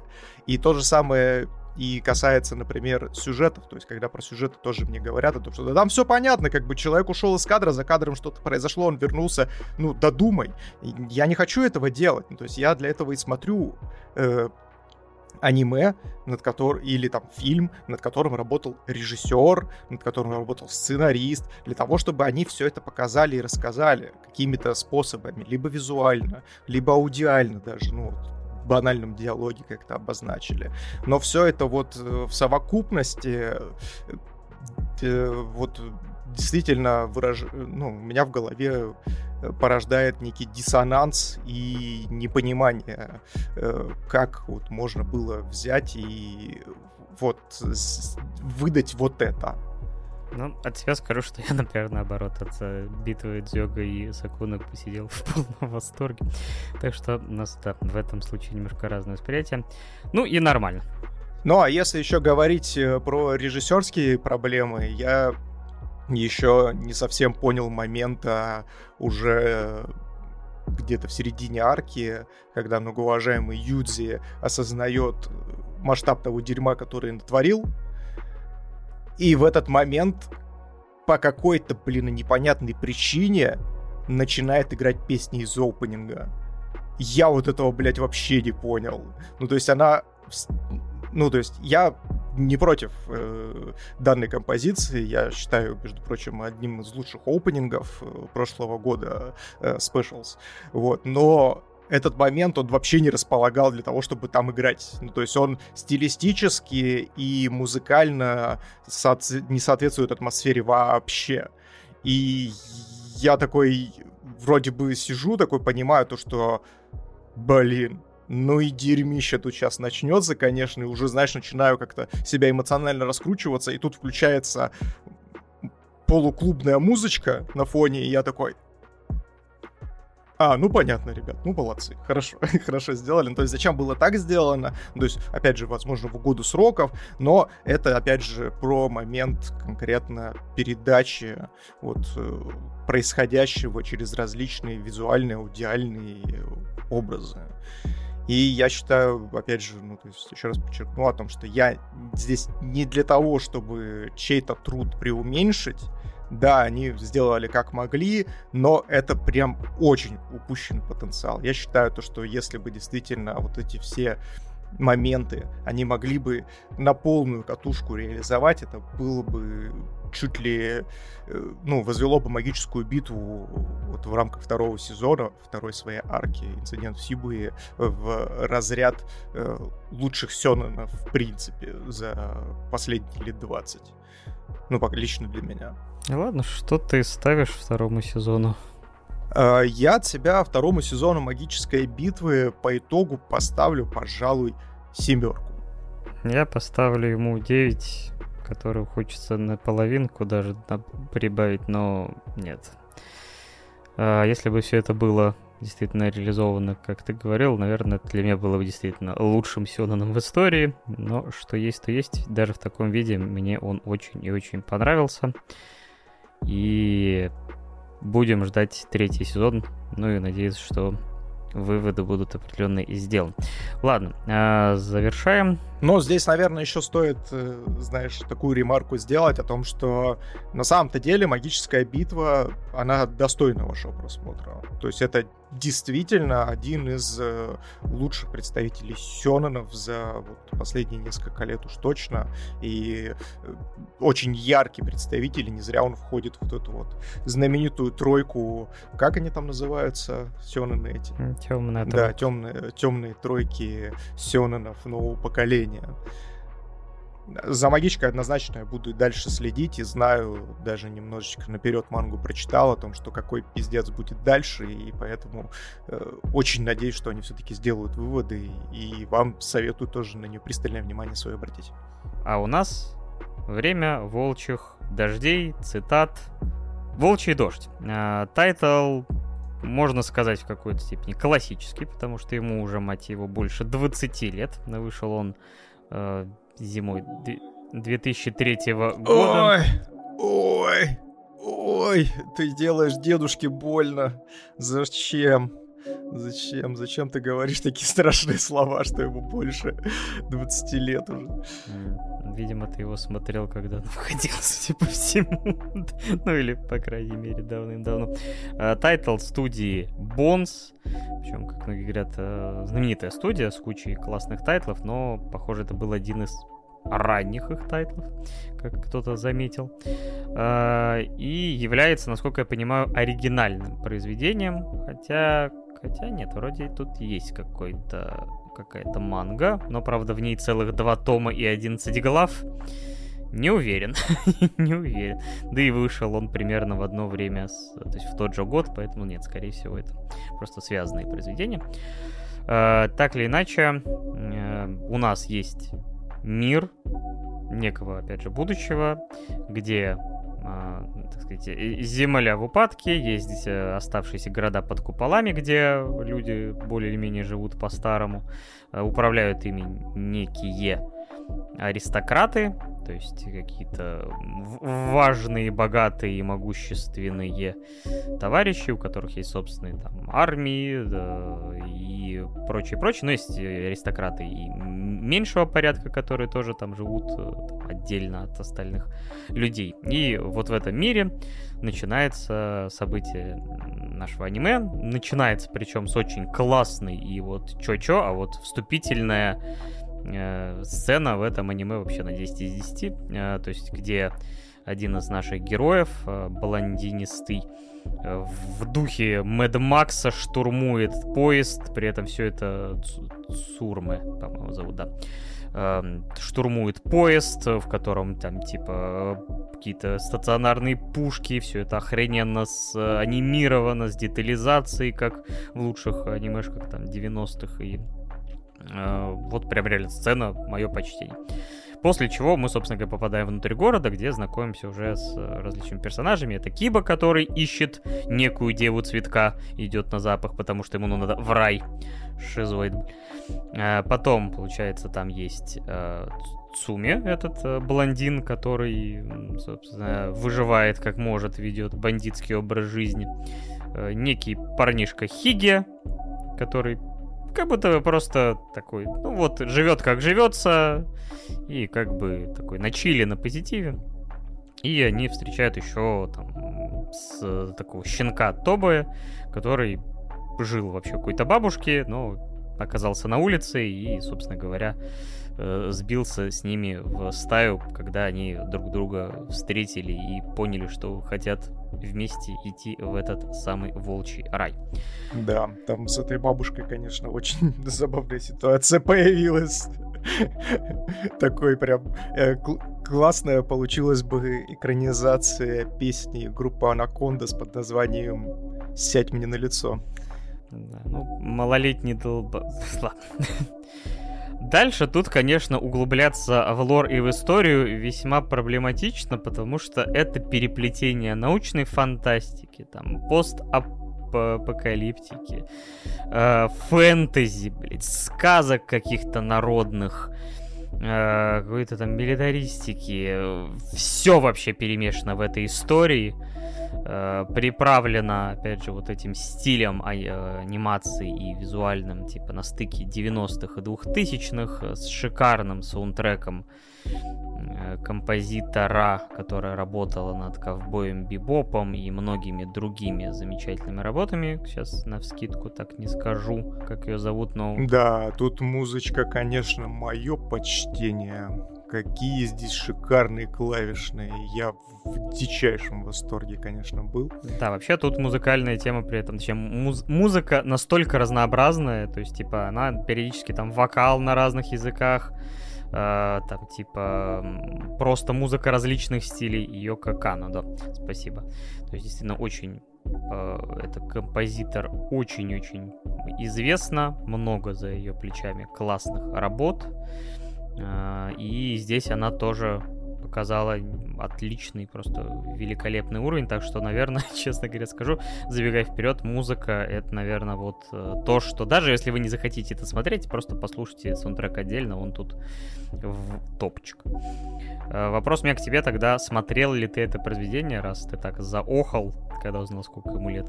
Что-то подсказывает, что да? Да, конечно же, я смотрел волчий дождь, лишь по той причине, то, что на самом-то деле, ну, не скажу то, что в момент выхода, но вот, э, по крайней мере, в тех кругах анимешников, с которыми я общался, ну, то есть этот тайтл был, конечно же, на хайпе, потому что как раз-таки вот это начало 2000-х, э, тот неловкий момент, когда выходили тайтлы, которые не чурались брать э, какие-то сложные темы, пытаться их раскрывать и э, Например, тот же самый «Волчий дождь» его очень дико рекомендовали после просмотра того же самого «Эрго Прокси», например.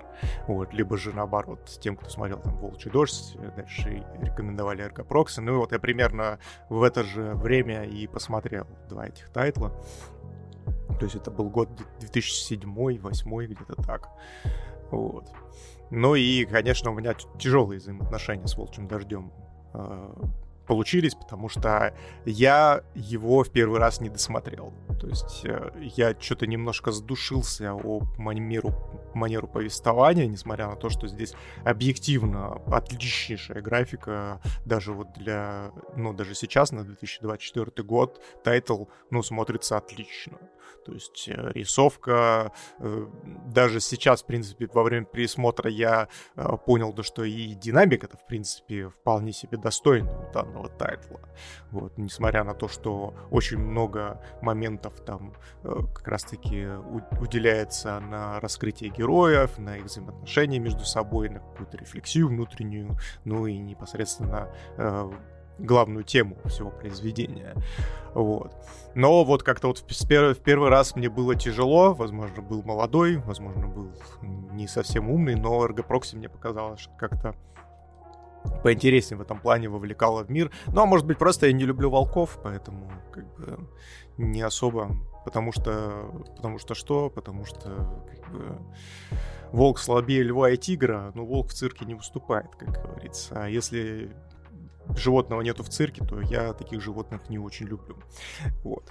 Ну, от себя я хочу сказать, что я тоже не могу сказать, что я сильно подружился с этим тайтлом. То есть, э, когда вот он начинался, я был действительно заинтригован. Мне очень понравилась э, анимация вступительной темы, музыка, интригующий мир.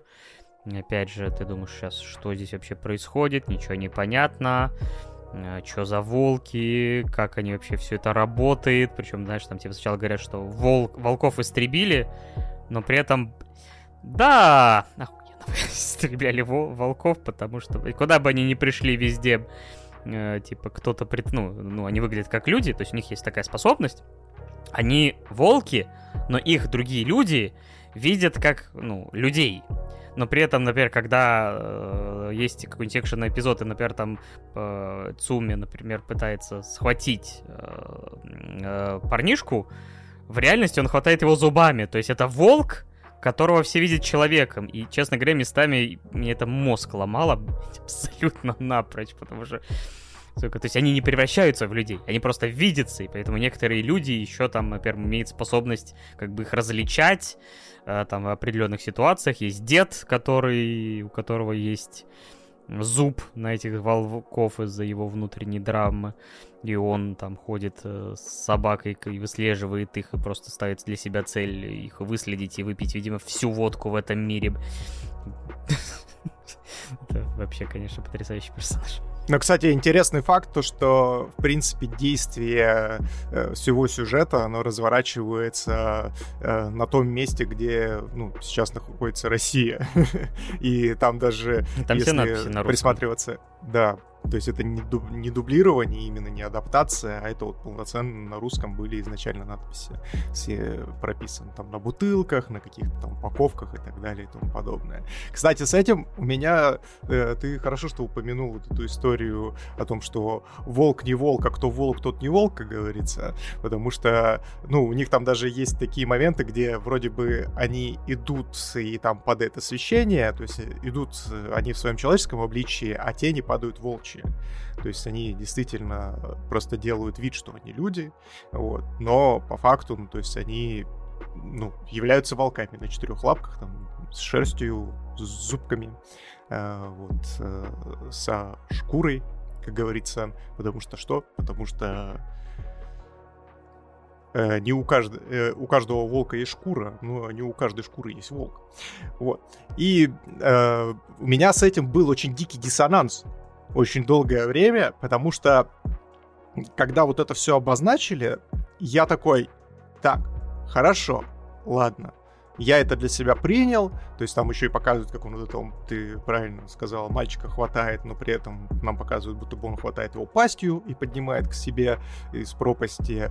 И я такой, так, погодите, а момент, блядь, с побегом, то есть он откуда ни возьмись берет, достает ключ. Я такой, так, погодите, откуда у волка карманы?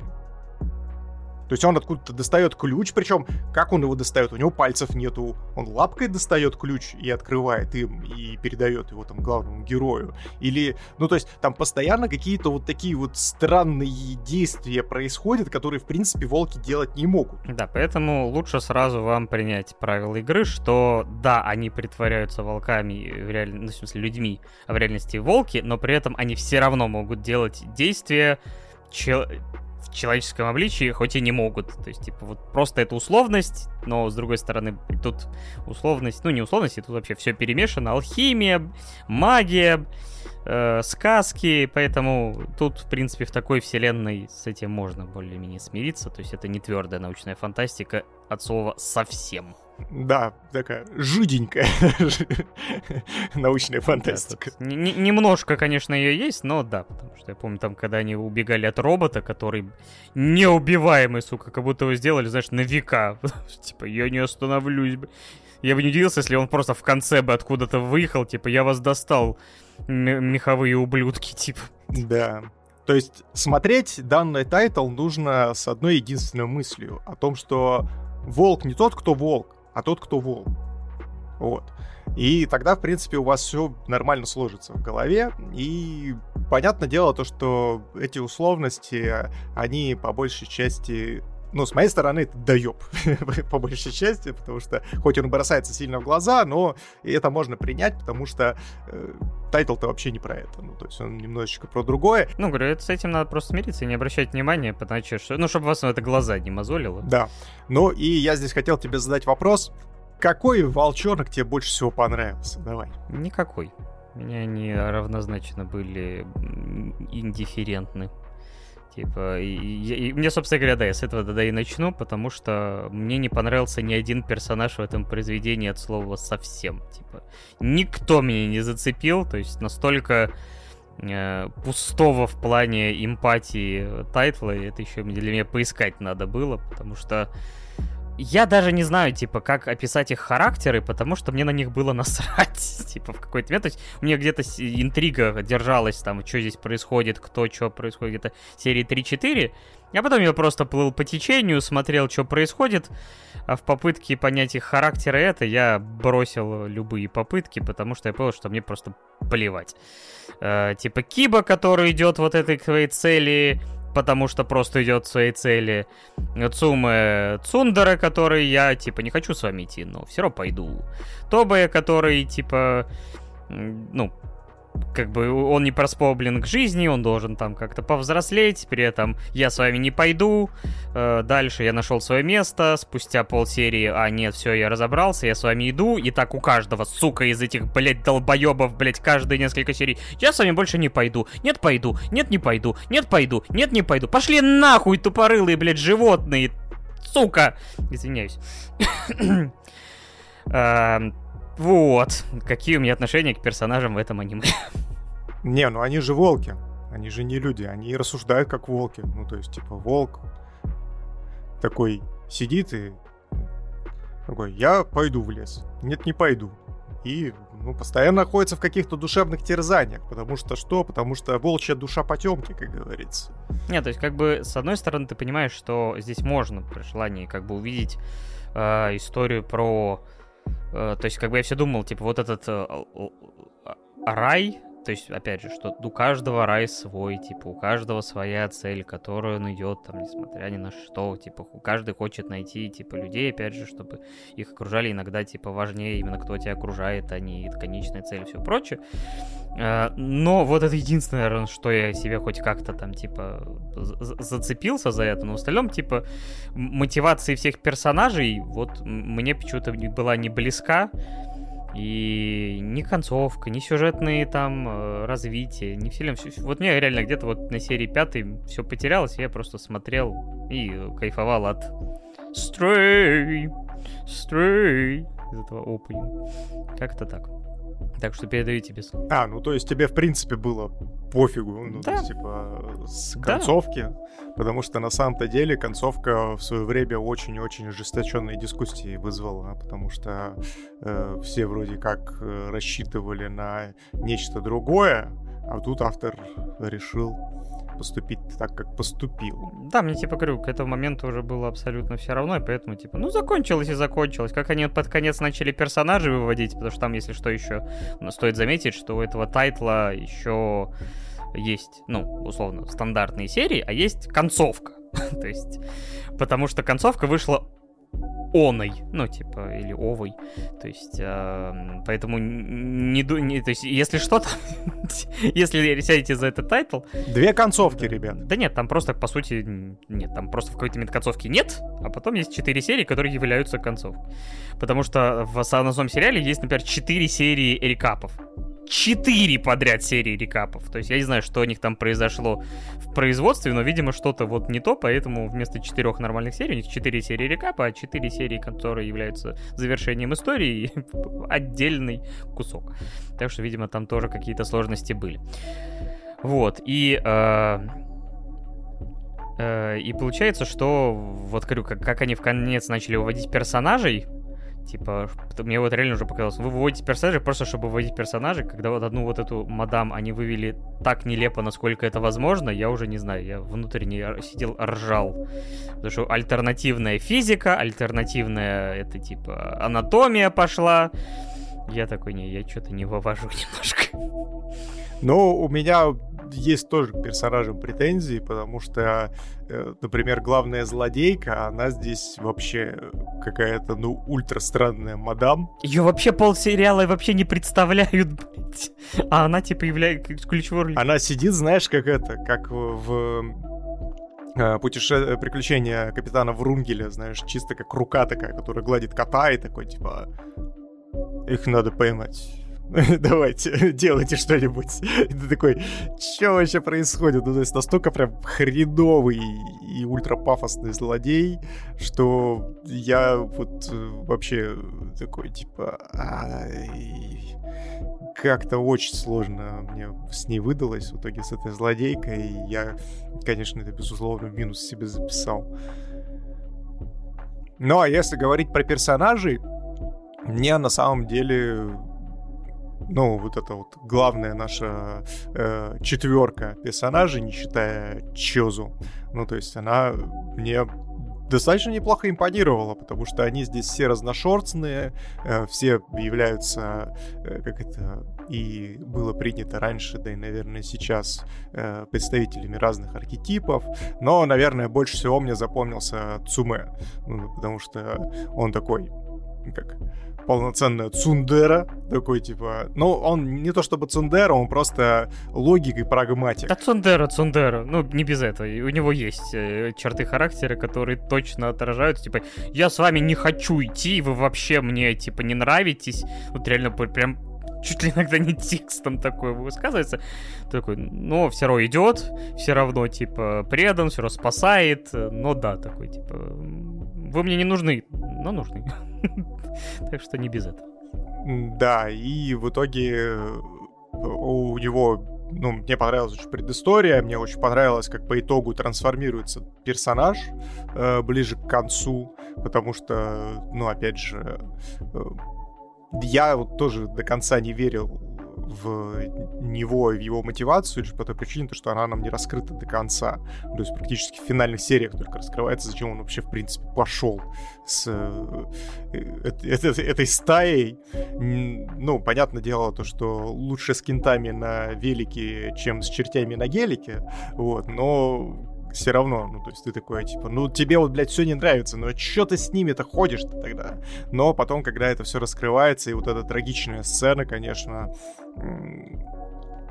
с одним из персонажей, когда они там все стоят и воют э, на Луну, грубо говоря, ну, меня очень сильно, на самом деле, зацепило, э, несмотря на то, что немножечко глупая смерть, э, здесь э, была представлена, но при этом такая, знаете, жизнеутверждающая. Но эмоционально отыгрыш у меня от главных персонажей уж точно был.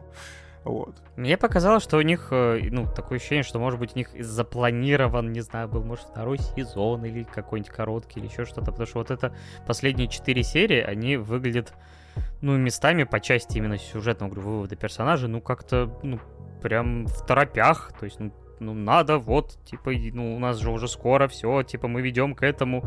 И поэтому это реально, вот немножко, говорю, мне комический эффект включало из-за того, насколько это было как-то вот быстро, типа, надо вывести, надо вывести, и это надо вывести, и того надо вывести. Вот какая мне тут проблемка. Поэтому эмоциональность, вроде она как бы и была частично, но как-то можно было это подать и более гармонично, мне кажется. Наверное, да. Наверное, я здесь с тобой соглашусь, но лишь отчасти, потому что, э, мне кажется, это очень идет э, классно на руку сериалу и его главной идеи, вот как раз-таки вот этой всей замутой с раем, о том, что э, какие бы цели ты себе не ставила, насколько волчьим волком и э, ты не был, и сколько бы внутри тебе гигабайтов цитат волчьих не присутствовало, то есть жизнь вносит свои коррективы. Мне здесь очень понравилась, кстати, сюжетная арка двух возлюбленных, э, господи, Ха Хаба Лебовский и его суженый, забыл, как ее зовут, к сожалению. Шар де Где жена Лебовский?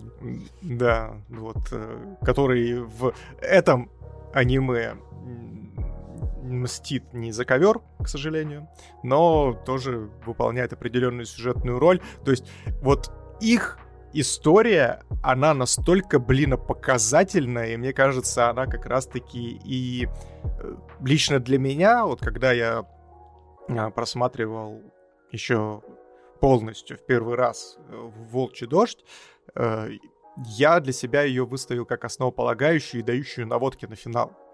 Потому что, ну, если их арку рассматривать, то они вообще ни к чему не пришли. Они потусовались с волками, такое ощущение. вот как у них было. Да, они там пытались чего-то доказать и так далее и тому подобное, а потом бах-бах и типа конец. И ты такой... И причем, знаешь, не какой-то героический, никаких фанфар, никакого пафоса. Просто по-тупому, максимально по-идиотски, ну, выпиливаются. Все.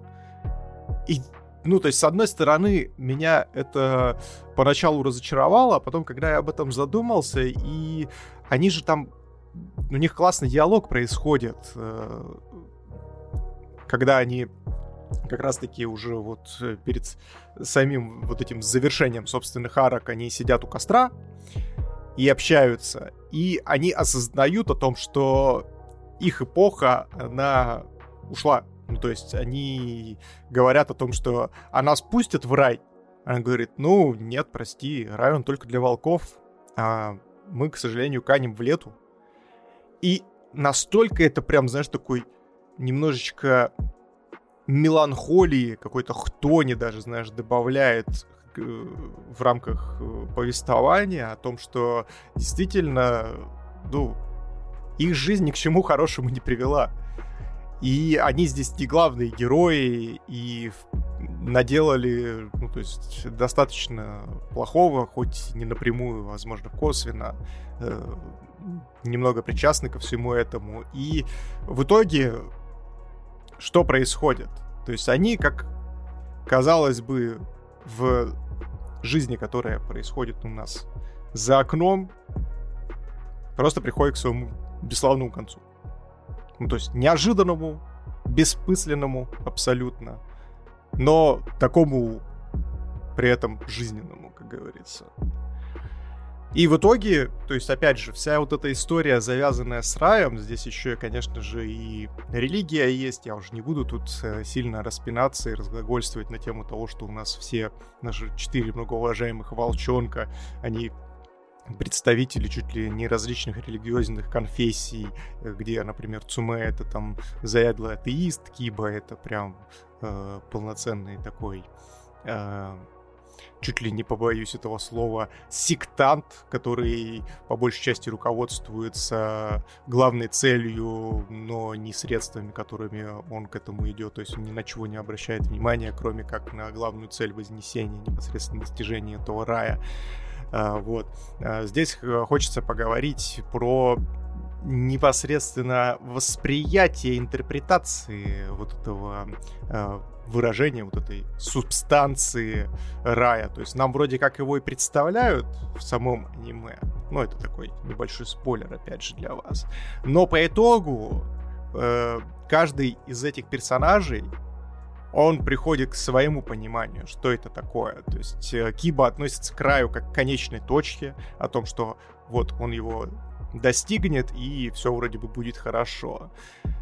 Кто-то воспринимает рай наоборот, как э, часть начала, а не конца.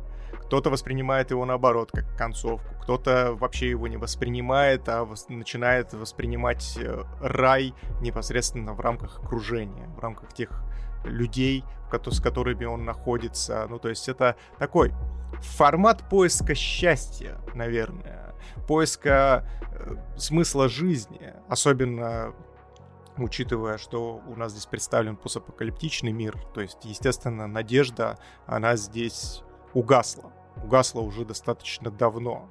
И то существование, которое здесь ведут люди, и то существование, которое здесь ведут э, волки, оно, конечно же, ну, сложно назвать каким-то, знаешь, полноценным. То есть они, естественно, ищут э, за вот этими всеми метафорами, за вот этими всеми образами, за вот этими всеми намеками и своими стремлениями, они в первую очередь ищут надежду для себя. Потому что, ну, волки практически все вымерли. Вот. Людям, в принципе, тоже не так уж и сказать, чтобы долго осталось э, с их стремлениями. Плюс дополнительно, опять же, здесь еще есть подтекст индустриализации о том, что люди настолько вот э, с природой э, обходятся не самым лучшим образом, что рано или поздно эта же природа станет для них полноценной угрозой. Угрозой для, ну, полного истребления, полного уничтожения и, как говорится, как и тот же самый Лебовский, как и та же самая э, его возлюбленная просто канем в небытие, и это все будет абсолютно бессмысленно. И то, какими смыслами, опять же, ты наполняешь свою жизнь, это в первую очередь зависит от тебя. То есть и это очень такая приятная история, рефлексирующая, заставляющая в первую очередь задуматься о том, э, чем ты наполняешь свою жизнь. Потому что, опять же, то есть, э, если ты, опять же, выставил для себя определенные цели и к ним идешь, то важно оглядываться по сторонам посмотреть, с кем ты идешь. Ну, то есть э, насладиться, так сказать, процессом, потому что у каждой истории будет финал. Наша жизнь тоже, к сожалению, конечна. И дойдя до этого финала, то есть убив на него всю жизнь, ты можешь либо как Киба смотреть только вперед и, в принципе, забывать и забивать на все происходящее вокруг, и в итоге прийти туда и понять о том, что ну вот я пришел, и что теперь с этого, как говорится? Все херня, Миша, начиная сначала. Да, возможно, ты поставил где-то себе галочку, но эта галочка, она же ничего не стоит. То есть э, она имеет вполне вероятно ценность для тебя в моменте, но конечный итог, он, к сожалению, опустошающий. Как это, собственно, и показано по большей части в «Волчьем дожде». Ну и по поводу финала, конечно же, здесь стоит заметить о том, что история достаточно грамотно закольцована.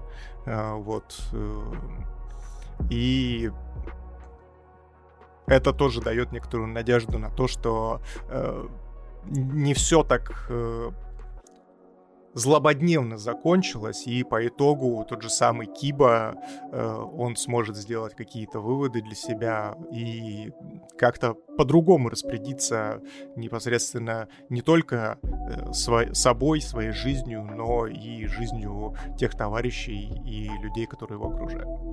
Да, все это действительно есть в этом произведении, и поэтому я думаю, что у разных людей может быть очень разное восприятие этой истории.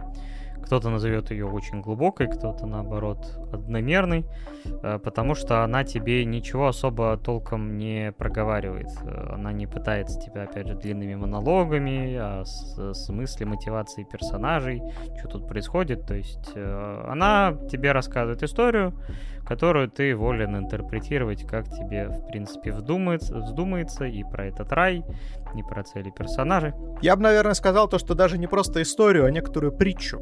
Ну да, то есть это вот именно такая сказ сказкообразная, притчеобразная история, и ты волен, опять же, ее вот интерпретировать по-разному, наполнять персонажей смыслом или отсутствием этого самого э, смысла.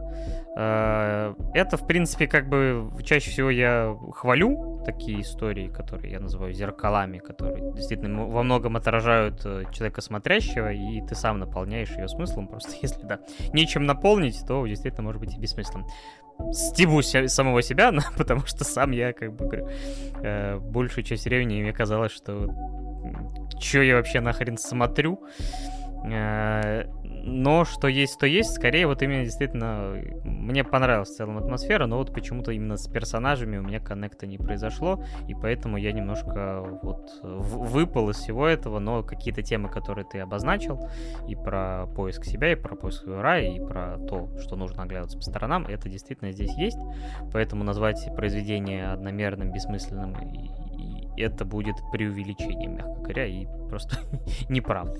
Но здесь э, есть э, проблемы, как я уже говорил, и местами с персонажами, и с тем же самым там главной злодейкой. И мне очень не понравилось, что здесь очень мало говорится про лор. То есть ты не до конца понимаешь, как этот мир работает, как он существует, и тебя в это не погружают от слова совсем. То есть ты здесь правильную вещь говоришь о том, что тебе ну, не рассказывают этого. И я считаю то, что в таком произведении это по большей части достаточно жирный минус, потому что, опять же, ты здесь перемешиваешь между собой и науку, и магию, и кучу-кучу всего разного, э, но при этом не объясняешь это всего, и это всегда, конечно же, э, влияет на погружение смотрящего в историю. Лорд Dark Souls. Э, смотри четырехчасовой обзор. Да, где тебе расскажут, э, где у волка карманы. Да. Кстати, волки в Dark Souls, кстати, тоже есть. Э, огромный э, босс, все дела. Кстати, на самом деле, да, это вот именно такая штука, где действительно тебе какие-то даются намеки про то, что здесь происходило. Тут что-то говорится, но не так, чтобы много и достаточно, чтобы ответить.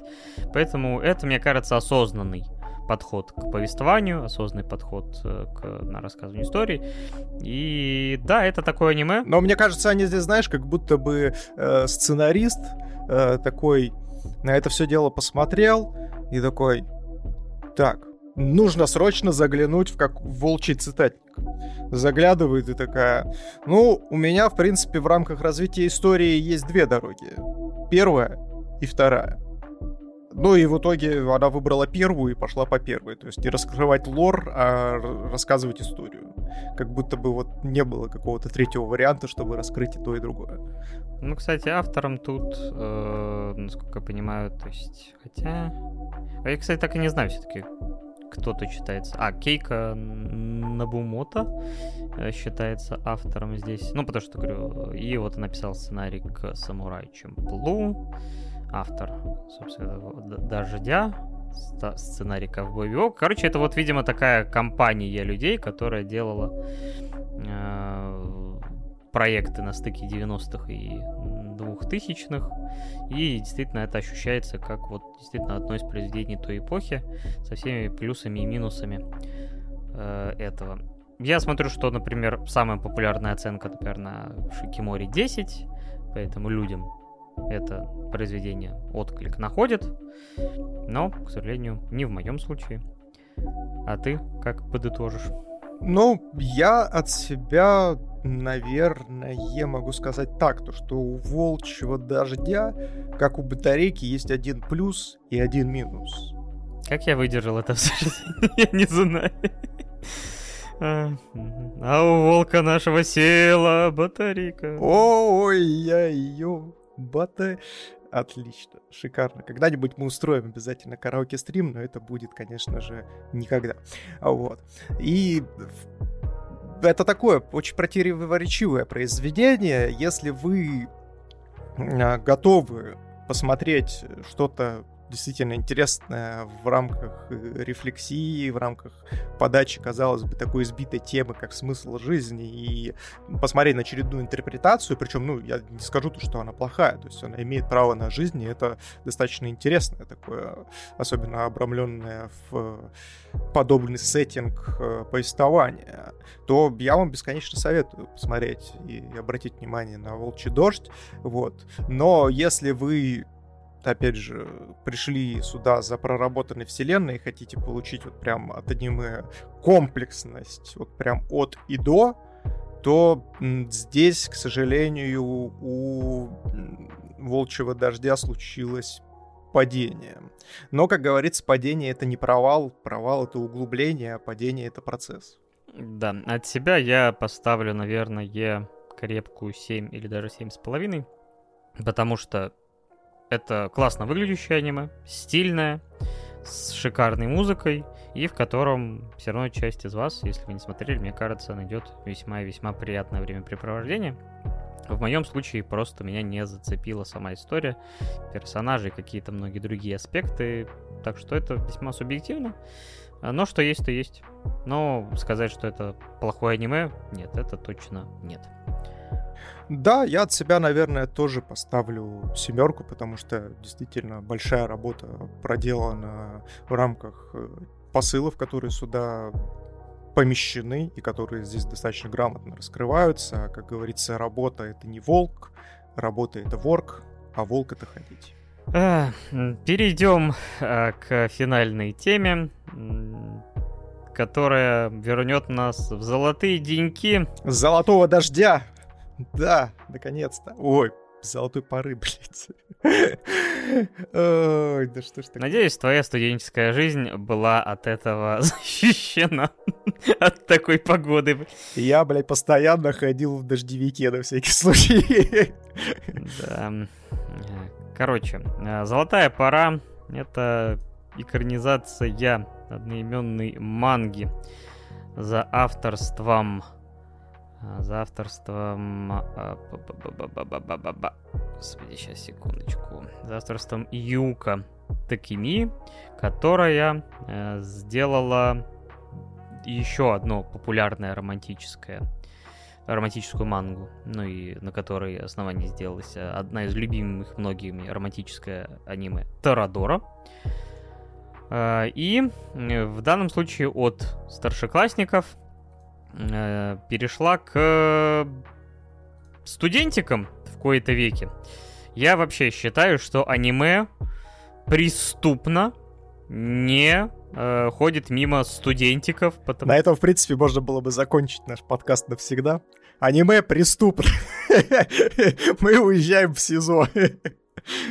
Э, в общем, короче, потому что мне кажется, что это плодотворная почва, при том, что можно многие стандартные ходы все равно использовать, потому что, ну, типа, люди там не особо старше, зачастую там на год-два, но при этом, ну, могут, скажем так, иметь гораздо больший спектр активностей, э, в пределах университета, и многих из которых, ну, типа, иногда в школьной паре не хватает, и можно, например, куда-то отправиться, там, потусить на выходные, не вот эти все школьные фестивали, то есть. Ага, расскажи это перерабатывающим аниматором из студии мапы.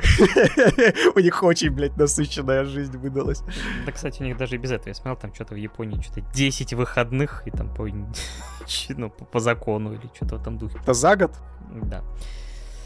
Ну, именно, ну, типа, по закону, чтобы ты взял дни отпуска. Типа, как у нас вот. У нас 28, у них 10. Вот, э, короче, э, «Золотая пора» рассказывает историю э, главного героя э, Бан... Банри Тада. Хотя я каждый, сука, раз, когда слушал, слышал его имя, у меня в голове было Тед Банди. Кто не знает, это такой серийный маньяк, знаменитый True Crime среде. А у меня постоянно его Банри звали. Ну, вот у меня была... А, я в оригинале смотрел, поэтому как, как звучал, так звучал. Вот, и э, этот Тада Банри, э, парнишка из небольшого городка, приехал в Токио учиться на юридический, хотя вообще похер на кого он там приехал учиться, потому что учеба здесь почти не пахнет. Э, значит, он встречает э, в первый свой день парнишку Мицу Янагасаки, Янсана. Э, и просто стоят они перед университетом, вдруг выходит... Причем, подожди, здесь нужно же четко обозначить о том, что он опаздывает на планерку. Ну, по распределению, да, типа, что вы там будете делать, учиться, да? Да. И в итоге, естественно, он приехал из глубинки в большой город и не понимает, куда его, мать его, идти. Он э, путем, естественно, максимального нерастеряния находит э, девчоночек с, э, похоже, своего факультета и такой, пойду, блядь, за ними. Начинает вести себя как сталкер, короче, за ними идет, они заходят в магазин за мороженым, он тоже заходит, и в итоге звонят по телефону, говорят, потому что, типа, поспешите, там уже скоро все начало, там вас уже ждут. Они такие, все, ладно, мы не покупаем мороженое, а в этот момент Банри такой, черт, mission fail, блядь, fuck. Да. Э, стелс-миссия не удалась, как говорится, вас заметили. И в итоге он выходит, девочек нигде на горизонте нет, и он понимает, что он в непонятном районе, в городе гигантском, и не знает, блядь, как ему добраться непосредственно до университета. И рядом стоит абсолютно такой же Мицуо, который тоже жрет мороженое и такой, тоже за, за девками пошел. Такой, ага. Так он, по-моему, сука, житель Токио при этом. То есть он там и живет. Ну да, не суть. Э, да, и получается, они вместе идут в университет, э, с горем пополам все-таки находят дорогу. Но тут из э, такси выскакивает статная мадам, Коко Кага. Коко Кака. И размахивая букетом роз, находясь, причем она одета в белое платье, будто бы из-под венца, и прописывает э, этому Янсану... А может быть она под венцом, а не из-под э, венца. Да у нее все время такое ощущение, что она под чем-то бы. Вот, она прописывает этим букетом э, Янсану и, говорит, типа, там, что ты от меня думал, сбежишь? Думал, я тебя не найду, думал, я тебя не переиграю. Я тебя переиграю и уничтожу. Мой возлюбленный. Потому что она ультимативный сталкер, которая их детстве решила, что они женятся. И поэтому она составила план на годы вперед и такая, ну все, короче, следуем этому плану, идем вот один университет, вместе учимся, вместе работаем, умерем в один день, там столько-то детей, столько-то это. Короче, все за него решила, а он что-то не горит желанием это исполнять. Э, для него она просто подруга детства и поехавшая сталкерша, которая не дает ему прохода, поэтому он первых сериях пытается всякими всеми силами от нее скрыться, сбежать и начать свою новую жизнь, потому что вообще он скрывал, в какой универ пошел, изначально он собирался в другое учебное заведение, но не сбег от нее. Вот такие вот э, у нас э, начальные точки, а дальше наш Тада Банри начинает общаться с Кока, начинает общаться с Яном, встречает некоторую э, девчушку Нана. Нана? С какого перепуга она Нана? Wait a second. Но она Линда. Она Линда. А почему на двух сайтах она Нана и, и, и Еших? Потому что это отсылка. Там же две Наны как и в одноименном произведении, которое мы тоже обсуждали в подкасте. Ну да, это да, но типа я вот упустил, то есть, ну типа вторая Нана, которая вылитая Нана из Наны, извините за тавтологию. Это все понятно, но типа получается здесь две. Окей, ладно, короче, Линда, которая Нана, э, через некоторое время оказывается, что она-то с Дадой Банри знакома, но он с ней не знаком, потому что у него... Э, господи, э, а... Амнезия. Дед забыл. Болезнь про забывчивый. Про забыть. У него анестезия. Моя любимая болезнь. Короче, да, после того, что у него, э, когда он учился в последнем классе старшей школы, как раз перед там выпускными, а, не, после выпускных, он э, неудачно сходил на мост э, и оказался в больничке, потерял память о событиях до того момента и, собственно говоря, ну, начал, начал жизнь с чистого листа, и как бы главная, основная как бы его проблема, то, что у него проблема с головой. Да, проблема с доступом к Джой памяти. Да, но он как бы не растерялся, начал, типа, жить на полную, всякие клубы, особенно чайный, лучший худший клуб, блядь, в истории. Я вообще не понял, почему они называют Уадом. Там восхитительные полуголые женщины пьют чаи и унижают мужчин. Считаю лучший клуб на планете Земля. Ты в таком состоял, я понял. Или состоял бы, будь он такой в Новосибирском учебном заведении. Вообще стоит заметить то, что здесь э, очень классно история берет сразу же курс на как раз-таки университетские годы, потому что э, очень жизненно получилось у них это все изобразить. Э, даже для меня, я как человек, который переехал из небольшого городка в Новосибирск, тоже поступать. И, конечно же, для меня поступление в университет это было ну, действительно такое значимое событие. Во-первых, я также заблудился, блядь, в Новосибирске, когда приехал сюда поступать, потому что я в первый раз э, приехал вместе со своим отчимом, он меня, естественно, везде возил и знал Новосибирск как свои пять пальцев, а я, ну, как бы такой запомнил, ну, универ здесь. А как бы весь остальной город, как бы, ну, естественно, не знал. И когда я уже приехал один сюда полноценно учиться, я такой, до того, как э, подать э, заявку, заявление на общагу, чтобы мне выдали как иногороднему, я, естественно, ходил, э, старался ходить пешком и и добраться хотя бы часа за два, за три до своего университета, потому что каждый гребаный раз, когда я выходил из дома, я садился, блядь, не на тот автобус, я заходил пешком куда-то в какие-то ебеня, из которых не мог выбраться, а если выбирался, то я в душе не ебал, где я нахожусь. И в итоге я как этот, знаешь, э, был похож на умственно отсталого туриста, который такой подходит, «А, здравствуйте, подскажите, пожалуйста, а где здесь университет? Я, к сожалению, забыл, какие там буквы. Ну, ты понимаешь, да? А, вот. Ничего не поменялось. Да. Просто ты вот этого цитат не знал но жил по ним. Ну, потому что, потому что меня бесит, блядь, вот эти все университетские сокращения. Ну, блин, вы назовите как-нибудь э, попроще. Ну, то есть не вот этими на букв, букв, как вот, например, у нас есть государственная библиотека в Новосибирске. Знаешь, как она называется? ГПНТБ, блядь. ГПНТБ. Представляете? И мало того, что у этого нет нормального названия, еще есть остановка которую каждый раз ты едешь на автобусе, и тебе э, женщина, которая, знаешь, говорит, улица Лазарева. Следующая. У метро Октябрьская. Следующая остановка ГПНТБ, блядь. Ты, ты такой сразу же, ты жить не хочешь, блядь, после этого. И начинается вот это Сибгутин, Гаха. Вот вот мне нрав- нравилось название Всегеи.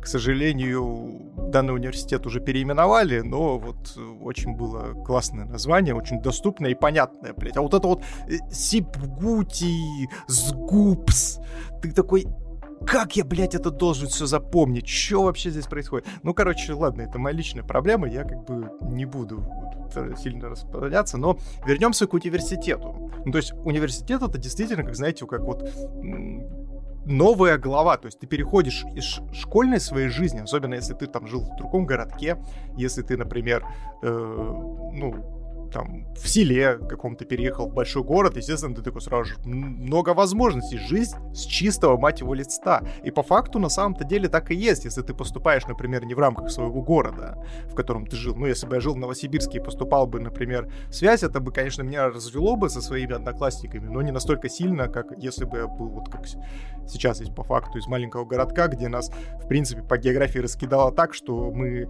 э, вот с, с момента последнего звонка так и не встречались больше никогда в жизни э, с одноклассниками. Ну, то есть я с некоторыми, конечно, общаюсь, ну, чисто в переписке, но так, чтобы там ездить кому-то, ну, нет. Э, вот. И тут получается то, что ты в универе там приобретаешь как раз-таки то, те самые важные знакомства, то полностью меняешь круг общения своего, э, опять же, новые возможности у тебя появляются, друзья, связи, которые вот в дальнейшем могут перерасти как раз-таки в взаимоотношения на всю оставшуюся твою жизнь, потому что, ну вот у меня универских друзей достаточно много, с которыми я продолжаю активно коммуницировать, и мы там, естественно, с ними взаимодействуем, общаемся как-то даже, иногда ходим, выпиваем иногда, но как бы тот факт, то, что золотая пора очень классно связывает амнезию, Банри и э, начало новой жизни универской, это прям мне очень понравилось, очень кайфово сделано. А, так вот, аниме. А, короче, да, тут э, в самом начале ну, лучше просто сразу сказать, что у него начинается отношение э, с Кагой Кока. То есть он признается ей в любви, то есть э, она признается в любви ему через какое-то время, чуть-чуть поморыжив в френд-зоне. Э, она перестает бегать за Ян Саном, который признается в любви с нихера, типа, девчушки маленькая, ну, в смысле, она ростом маленькая, не возрастом, слава богу, э, Тенами Окой. Ну и Линда, э, которая является для Тады Банри сенсеем, точнее, сэмпаем, потому что она на год старше, хоть они учились вместе в школе, потому что он год, ну, точнее, пропустил, собственно говоря, из-за своей травмы. А, но у них есть общее прошлое, которое, не знаю, мы, наверное, чуть позже упомянем. А, И начинается, да, школьная золотая пора, где они ходят э, по барам, оказываются в... чуть ли не оказываются в секте и убегают оттуда. Я такой, нихера себе у вас интересное начало. Пусть кинет меня палкой тот э, или камнем, э, кого в студенческие годы не пытался завербовать к себе NL International, например.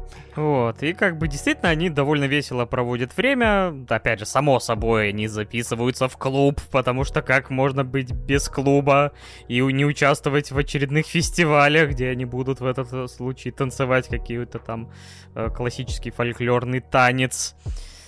Очень сложный, но для Кока сложный, потому что она робо-девочка. И в целом, как бы ты думаешь, что это будет все про такие легкие деньки, просто про веселье, про какие-то такие истории, но у Тады Банри проблемы с головой, и они в какой-то момент начинают выходить на первый план. И расскажи-ка мне, как тебе вообще его путь его, вот, собственно говоря, потому что, э, ну, то есть, скажем так, мне кажется, э, разные люди с разным уровнем эмпатии могут по-разному это воспринимать, э, потому что он местами ведет себя из-за этих проблем весьма истерично, немножко кажется, но с учетом того уровня проблемы, с которой он сталкивается, пусть, пусть она и, возможно, и нереалистична, хотя, может быть, какие-то случаи такие бывали, а, ну, выглядит, ну, типа, ну, может быть, многие так бы себя и вели. Поэтому мне вот интересно тебя послушать.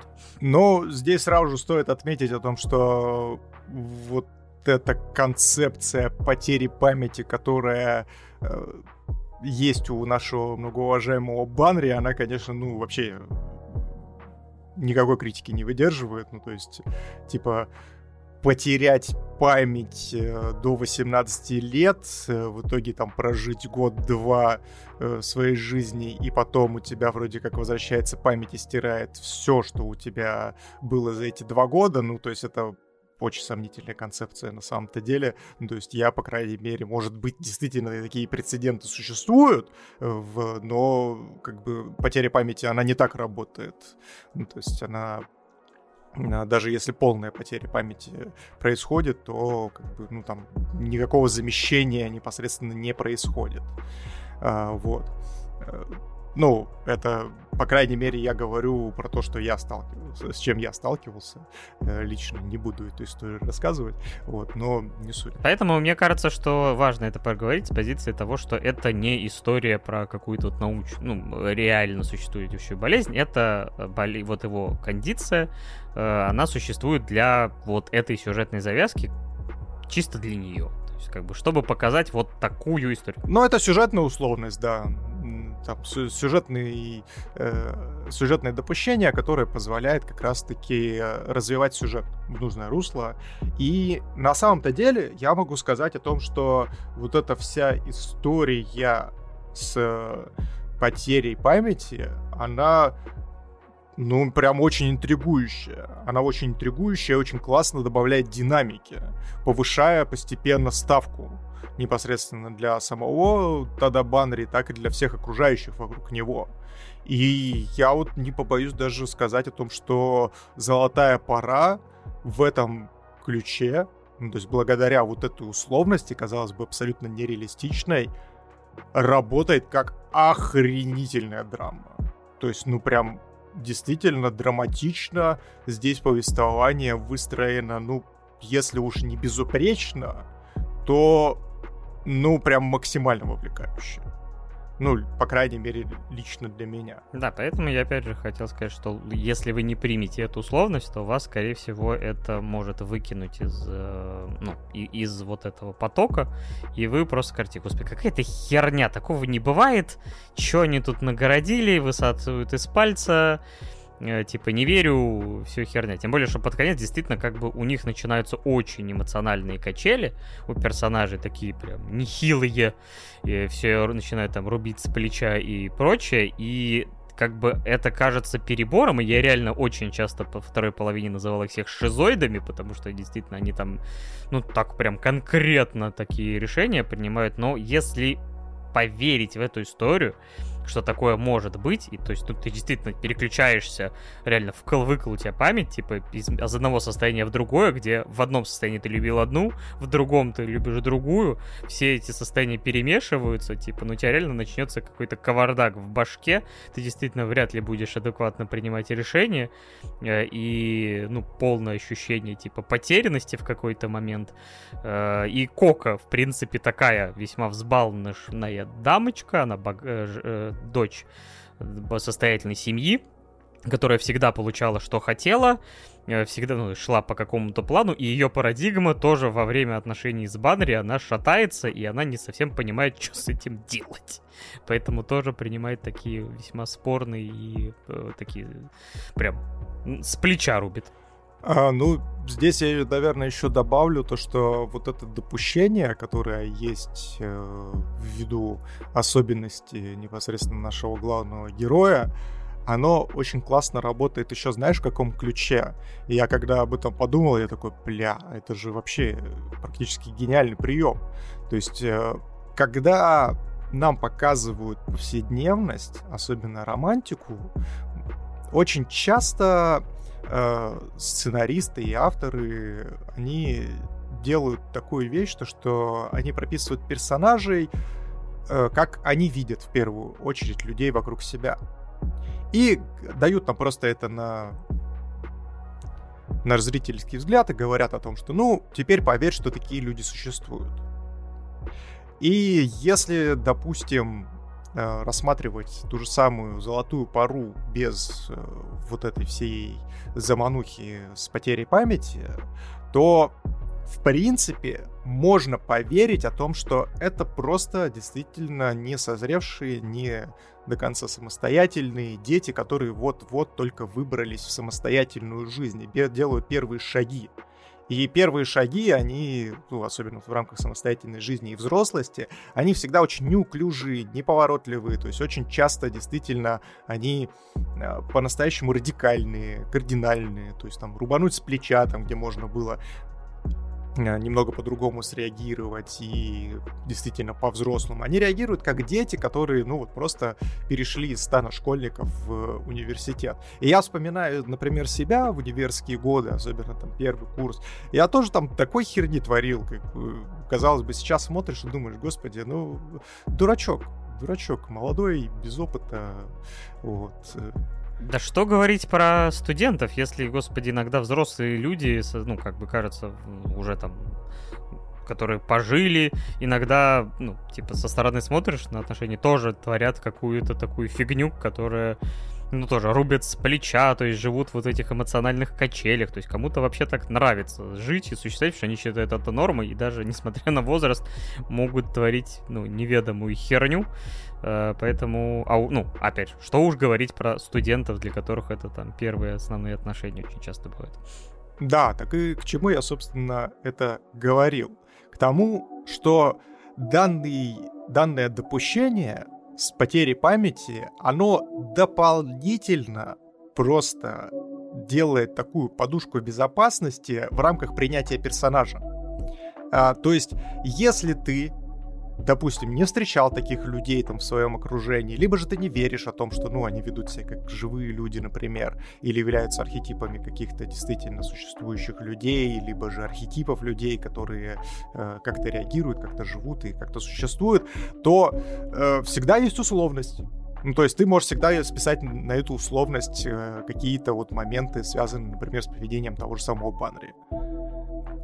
То есть э, ты такой, если ты не веришь, что, что, ну, вот там, допустим, живой человек может поступить таким-то, таким-то образом, ты такой, а, ну да, у него же там амнезия, у него там, в принципе, нестабильное состояние, ну, как бы можно списать на это. То есть это прям гениальный прием, на самом-то деле, э, без шуток.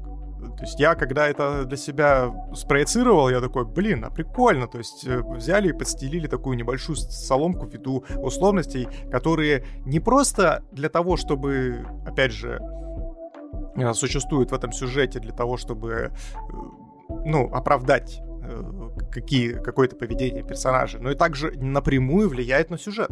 Выстраивается сюжет вокруг этой истории. Это очень классно.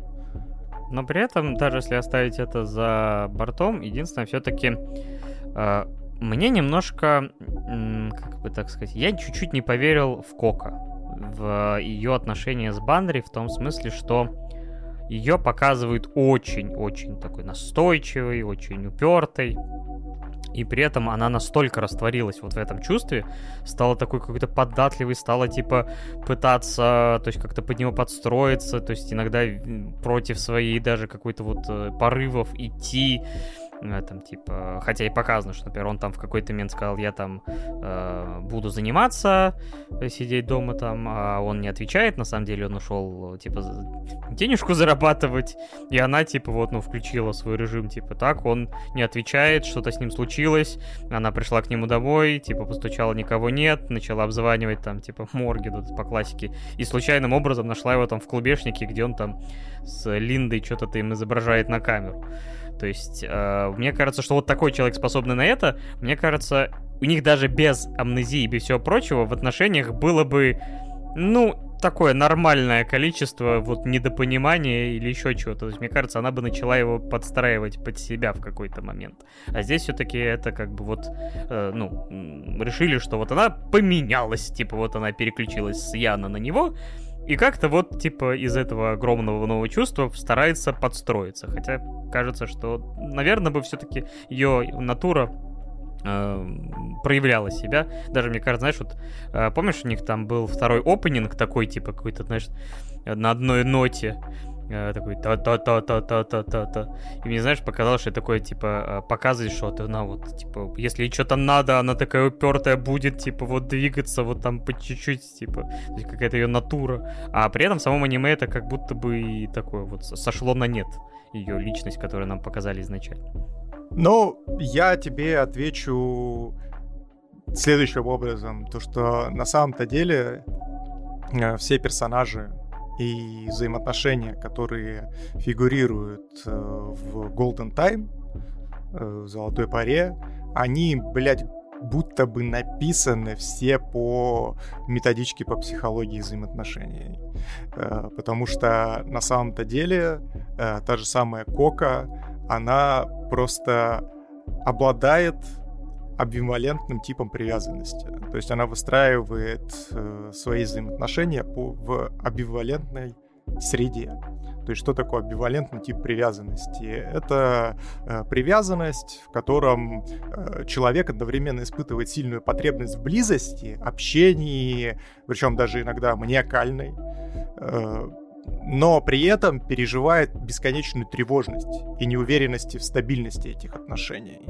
И поэтому она во всех отношениях ведет себя подобающим образом. То есть она, с одной стороны, очень сильно хочет постоянно быть с партнером, э, хочет держать его максимально близко к себе, хочет быть откровенной, вот.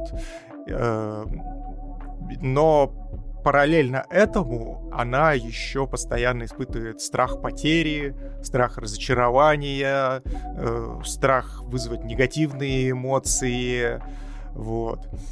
И постоянно, зада... ну, там еще плюс замешивается ревность постоянно, и все это накручивается как снежный ком, что выводит ее вот из состояния стабильности. Обычно причины формирования именно такого типа привязанности, они вот связаны с Э, детскими отношениями с родителями и другими близкими. То есть, когда э, родители часто говорят о том, что типа туда не ходи, стой здесь, со мной рядом, вот этого не хоти, вот этого я тебе не дам и так далее и тому подобное. Иногда еще э, родители себе позволяют манипулировать детьми, говорить о том, что типа, если ты вот это сделаешь, то ты вот этого больше никогда не получишь.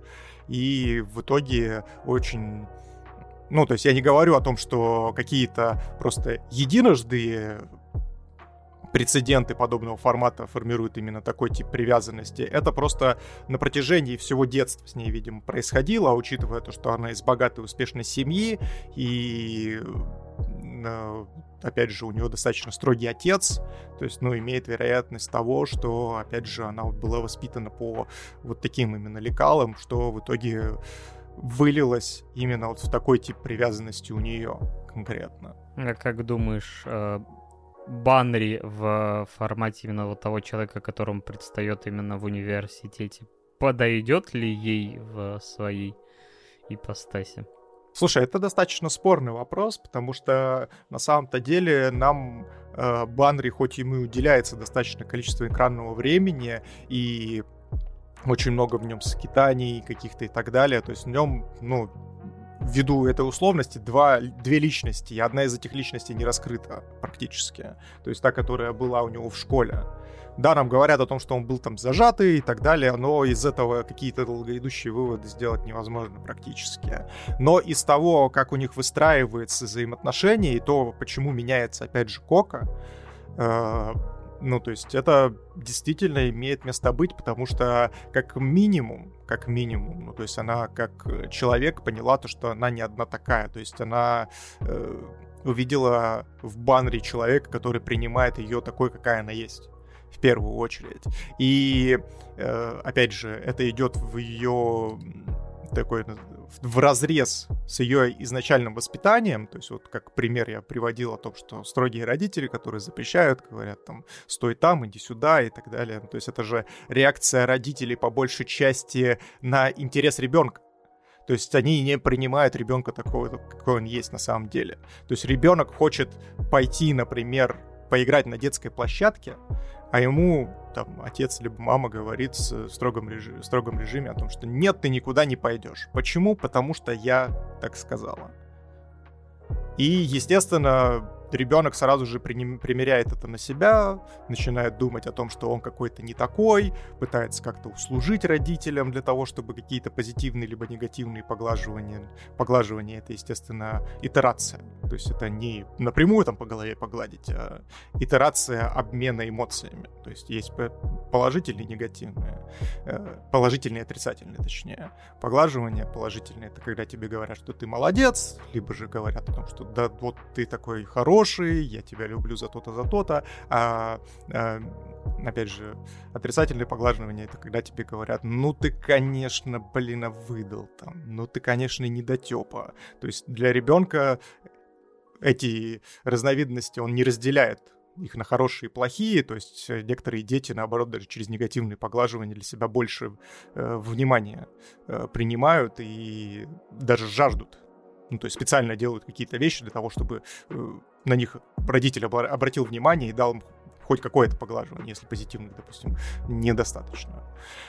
Вот, положительных. Вот, и здесь получается, что, опять же, Кока, она была воспитана в режиме, где ее не воспринимали как отдельную личность, то есть ее не воспитывали, ее дрессировали по факту. Ну и, естественно, она, исходя из этого, ну, то есть отрекла саму себя, а тут неожиданно нашелся человек, который принимает ее такой, какая она есть.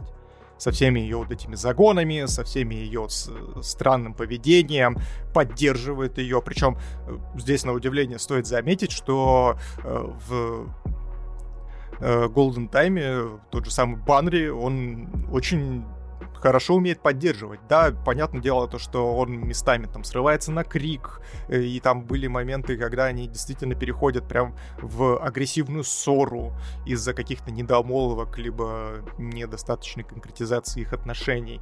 Но факт остается в том, что в нужные моменты он как раз и оказывает именно тот уровень грамотной и правильной коммуникации, в рамках которого она начинает меняться. То есть она начинает менять свою парадигму мышления и переходит уже э, немножечко в другое поведение. То есть, да, это абсолютно вполне себе имеет право на жизнь. Ну, то есть, по крайней мере, с тем Банри, который э, начал новую жизнь.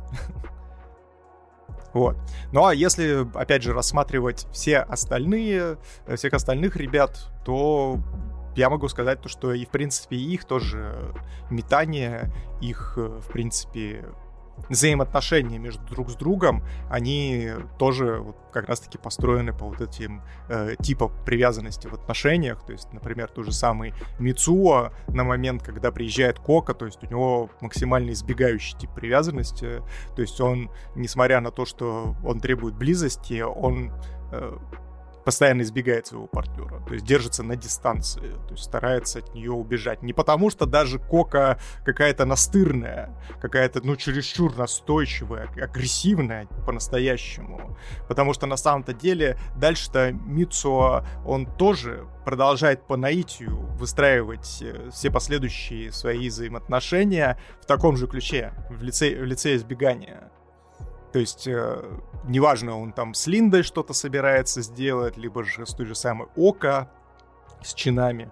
То есть он, у него все равно получается отыгрывать один и тот же тип. Вот. И самое интересное то, что у той же самой Оки, у нее тоже достаточно избегающий тип привязанности. То есть она, э, несмотря на то, что испытывает какие-то там ответные чувства, она э, старается тоже там гасить их в себе, не пытаться их как-то выразить, э, о чем-то договориться, то есть не ставить себя на первое место, опять же. И в итоге это вот все приходит э, к э, одной простой мысли о том, что в данном аниме представлены, в принципе, все типы привязанностей, кроме одного единственного. Это надежный тип привязанности. Это по данным исследований, он содержится, ну, он есть у 50% людей, и это ну, не хотел бы, конечно, бросаться такими э, словами, потому что, ну, норма это такая достаточно плавающее понятие. Ну, то есть это считается нормальным типом привязанности. То есть, когда человек э, чувствует себя достойным любви, когда он понимает свои чувства, понимает, как эти чувства свои выразить для других, и способен говорить о них и принимать чувства другого человека. То есть это вот надежный тип привязанности, и он тут не представлен. И поэтому как раз-таки э, чему золотая аппарата и учит? О том, что э, посмотрите, к чему приводит, собственно, вот эта вся история. ну, то есть, когда люди травмированные встретятся между собой и начнут э, пробовать вливаться во взрослую жизнь и э, как-то выкручиваться из всего происходящего. И самое классное то, что они это делают классно, играющие, и я бы даже сказал по-своему, наверное, правильно, потому что меня вот, например, очень, мне очень понравился момент э, с господи, когда уже Баннери начал встречаться с Кокой, и она ему сначала сказала о том, что ты не должен, типа, э, вспоминать свое прошлое никогда, а потом они гуляют вечером, и она на, получается, лестнице останавливается, и, господи, они такой красивый диалог составляют, такая прелесть, я прям аж расплылся в улыбке, когда она сказала о том, что э, она готова принять его таким, какой он есть, потому что она знает, что он ее принимает такой, какая она есть, и в итоге говорит о том, что я готова принять и того Банри, который вот был ранее ну, то есть там, до 18 лет, если, допустим, к тебе вернется память. Или со всеми вот этими историями, связанными с э, твоим там юношеством, с, твоей, э, с твоим детством, и даже к Линде она совершенно по-другому начинает после этого относиться. То есть это прям ну, настолько красота. Я от этого прям кайфанул. Я очень люблю, когда э, аниме показывает не только плохой пример, но и показывает также моменты правильного поведения. Ну, неправильного, грамотного поведения, давайте это так назовем. Потому что здесь правильно-неправильно, это очень тоже плавающее такое понятие. Еще вдруг вот еще вспомнилось, а как тебе решение Элинды в случае с ее братом? А, слушай, ну вот здесь на самом-то деле такой очень спорный момент. Я поначалу ну, естественно, как обычный человек, как обычный зритель, я очень сильно возмутился. Ну, потому что, естественно, ты такой, типа, ну, мы же должны быть за правду, мы должны быть за откровенность. Да и, в принципе, если говорить про отношения, отношения — это про близость. А близость — это что? Если, ну, так попробовать для себя расшифровать, близость — это честность, откровенность и взаимодействие без каких-либо игр. Ну, то есть, что такое игра? Это когда люди вступают в взаимодействие для получения собственной выгоды. Ну, то есть, близость — это не про корысть. То есть, когда ты в первую очередь нацелен э, не удовлетворить свои потребности, а в первую очередь обменяться с человеком э, чем-то сокровенным, чем-то действительно важным для тебя, теми же самыми там чувствами, эмоциями, без всяких прикрас, без каких-либо поводов, там, типа, я обиделась, попробуй догадаться, на что я обиделась. Ну, то есть это игра считается. Вот, и без этого всего это близость. И, конечно же, ты думаешь о том, что, ну, ты же любишь своего брата, почему ты ему не рассказала? Но потом, немножечко подумав, я, немножечко охладив свое трахание, как говорится, я пришел к тому, что она поступила на самом деле по-взрослому она в конкретной ситуации не спустила все с рук, она могла просто развернуться и уйти. Просто передумать. Сказать о том, что да и хер с ним. Как ну, это не моя задача, так далее и тому подобное. То есть она в моменте, как минимум, поговорила с, это, с этой дамой сердца своего э, брата. Потому что, э, ну, ей нужно было выплеснуть из себя то, что у нее внутри сидело. А, ну, то есть ту, тот гнев, ту агрессию, которая в ней накопилась из-за вот этой несправедливости фатальной. А с другой стороны, она поступила как взрослая с позиции того, что это на самом-то деле не ее дело. Объективно. Ну, то есть, э, особенно когда мы говорим про дела сердечные. Ну, то есть, да, это может прозвучать достаточно цинично, да, это, возможно, прозвучать может быть недостаточно правильно с моральной точки зрения для кого-то, но это правда, потому что, опять же, она не до конца знает все ситуации.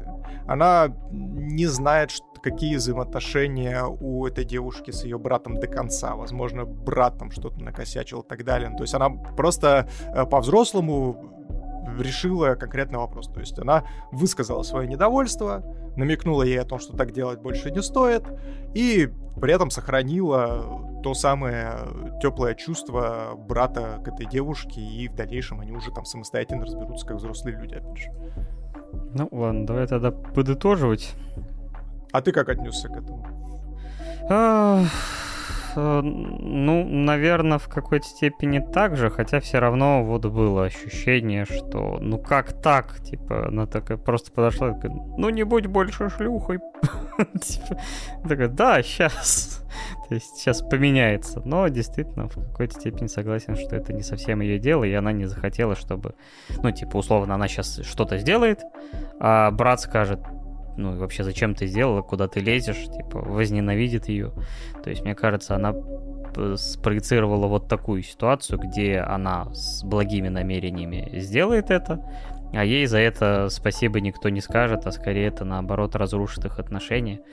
То есть иногда бывает и такое, что человек не хочет знать. Он может даже догадываться, но типа закрывать глаза и, не знаю, жить как вот в своей какой-то фантазии. И это выбор конкретного человека, и может быть действительно так. И в конкретном случае, ну, брата она все равно так или иначе знает своего. И, э, то есть, да, она действительно что-то сделала, но при этом, ну, как-то поступила действительно как-то очень так э, на, на грани, и, может быть, так и стоило поступить. Правда, нам, знаешь, потом не сказали. Мне это единственное, что э, брата нам показывают, а в итоге, типа, женился, не женился, расстались, там, типа, узнал, не узнал, потом к этому не вернулись. Вот единственное, могли бы все-таки сказать, да, живем вместе, все хорошо, там, ребенок ждем. Ну, как минимум, ее брат выглядит счастливо. Ну да, да. То есть, значит, у него все хорошо. А, кстати, помнишь, мы с тобой, когда разбирали «Атаку титанов» и наш вот титанический разговор, я рассказывал про вот этот треугольник э, преследователя, жертвы и спасателя. На самом-то деле она в этот момент, она из этого треугольника просто вышла. То есть она э, в... сама для себя просто взяла и сделала вывод о том, что ее брат — это жертва. Поставив непосредственно э, вот эту девушку в преследователя, а себя в спасателя.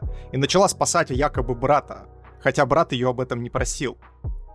И то есть она, типа, начала отыгрывать эту роль, и ты здесь очень правильную вещь сказал о том, что как если бы она, ну, вдруг поступила следующим образом, то, что пришла бы, рассказала брату вроде бы как с позиции спасти его, а он бы ей сказал о том, что ты охерела, что ли? Ты хочешь разрушить наш брак, что ли? Ты чё, блин, я ее люблю всем сердцем. Ты вообще, тут чё сейчас несешь? Мне плевать, изменяет она мне или нет. Я хочу быть с ней, я ее люблю до вообще до звезд, до неба, до размеров галактики. И мне вообще плевать, а ты вообще вот зачем следишь за ней? И ты что, вот, что за недоверие такое? И в этот момент ее брат переходит в преследователя, она переходит в жертву. И, ну, соответственно, вот так вот игра и происходит. И она может длиться до бесконечности, если люди не сознательно не захотят из нее выйти. И она в этом моменте взяла и вышла. Самым, как мне кажется, правильным образом. То есть она в себе не сохранила какой-то гнев, который бы она в дальнейшем бы, знаешь, там удерживала и скрывала, и ей было ее изнутри бы это просто э, жрало. И при этом, ну, вот, сохранила брата счастливым. В целом, я остался доволен просмотром. Знаешь, я что еще хотел тебя спросить, Паша, извини, я тебя перебью. Э, тебе как вообще фан-сервис э, в данном аниме? А он там был? Я был в восторге, как они здесь классно прикрыли фан-сервис. То есть, казалось бы, у нас есть очень красивые девушки здесь, и ты такой, типа, ну должен же быть хоть какой-то фан-сервис, и они, бац, делают серию с примеркой купальников, которая максимально умилительная, максимально потешная, но при этом удовлетворяет э, фан-сервис. Ну и такой немножко нелеп, полунелепый пляжный эпизод. Который заканчивается просто жесть вообще. Как они здесь, блядь, нагнетают. То есть поездка с моря, я сидел и вжимался в кресло, как от какого-то триллера, блин. А. Да, так что не садитесь за руль после э, моря действительно может начать укачивать. ну или, по крайней мере, убедитесь, да, что ваш штурман не в таком же состоянии. Э, так что да, такая еще э, наводка на безопасное вождение. что так не делать. А то я подумал, что сейчас все, и сейчас у него начнется голова. Ну, чуть-чуть по иному пути поехал. Но все равно, да, с последствиями. Подытоживай теперь. Да, э, мне в целом понравилось, да, были какие-то шерохватости, не назову, что это самая лучшая романтика из всех, которая мной увидена, но довольно клевые персонажи, Нана одного чего стоит, которая Нана-Нана, а не Нана-Линда. О, господи, ее эта фраза я Нана, приходи убирать. я вообще, я такой, блядь, охуительно. Восхитительно. В комедийном плане тут тоже все в порядке. Э, опять же, может быть, не 10 из 10, но много клевых и довольно гармоничных и необычных ситуаций, потому что школьная э, универская пора открывает дополнительные сценарии для комедий. Поэтому как минимум золотую пару стоит посмотреть, потому что она может использовать некоторые другие тропы относительно стандартной школьной романтики. За это ей огромный э, респект, потому что, ну, действительно, этого мне, честно говоря, не хватает. Хотя, казалось бы, ну, максимально плодородная почва рождает, то есть, типа, и формально, и здесь, например, фан-сервис, ну, типа, мне к слову будет не было, потому что все, им все, как бы, достаточное количество лет. Э, но нет, поступили действительно достаточно э, невидно и гармонично. А у тебя какое отношение в целом? А я, пожалуй, назову «Золотую пару» одну из лучших романтик, которую я когда-либо смотрел. Потому что есть, э, как всегда, два стула. На одном харемия точеная, а на другом, видимо, золотая пара разместится, лишь по той причине, то, что романтика, она бывает разная. И вот, допустим, чего мне не хватило в Харимее, да, это бесконечно классный ламповый тайтл, который я очень люблю всей душой. Это тот формат кайфа, когда ты садишься, берешь кофеек, оборачиваешься мягким пледом и максимально расслабляешься, получаешь свою долю милоты, классных персонажей. Но как такового сюжета там нет. А вот «Золотая парара» в себе сочетает и классную романтику, и восхитительную драму, потому что я на последней серии не сдержался, я уже сидел, из меня, мне кажется, не, э, сначала вытек весь пот, потом все слезы, И я кричал в монитор о том, что «Да беги ты за ней! Да что же вы делаете на стенам?» Давненько, давненько тайтлы меня так не разводили на эмоции. Ну и опять же, динамика, которая здесь сюжетно создается, как это все выглядит как цельное произведение. Ну, мое почтение, мое почтение и бесконечный респект, э, во-первых, нашим многоуважаемым зрителям, которые заказали «Золотую пору» и довели ее до просмотра, потому что я с этим тайтлом не был знаком, и вообще, в принципе, я на романтику не обращал никогда внимания, потому что для меня вот романтика, она как харемия, типа, постоянно что-то повседневное, что-то там происходит, но никакого консенсуса в итоге сюжетного нет. А здесь вы порадовали деда, и, конечно же, респект не менее э, всем причастным к созданию данного тайтла. Шикарно, по-другому никак не скажешь. Всем советую. Для меня это даже, ну, лучше, чем Торадора, сто процентов. Оценка? Я от себя пожалуй, «Золотой поре» поставлю 9,5. Ничего себе.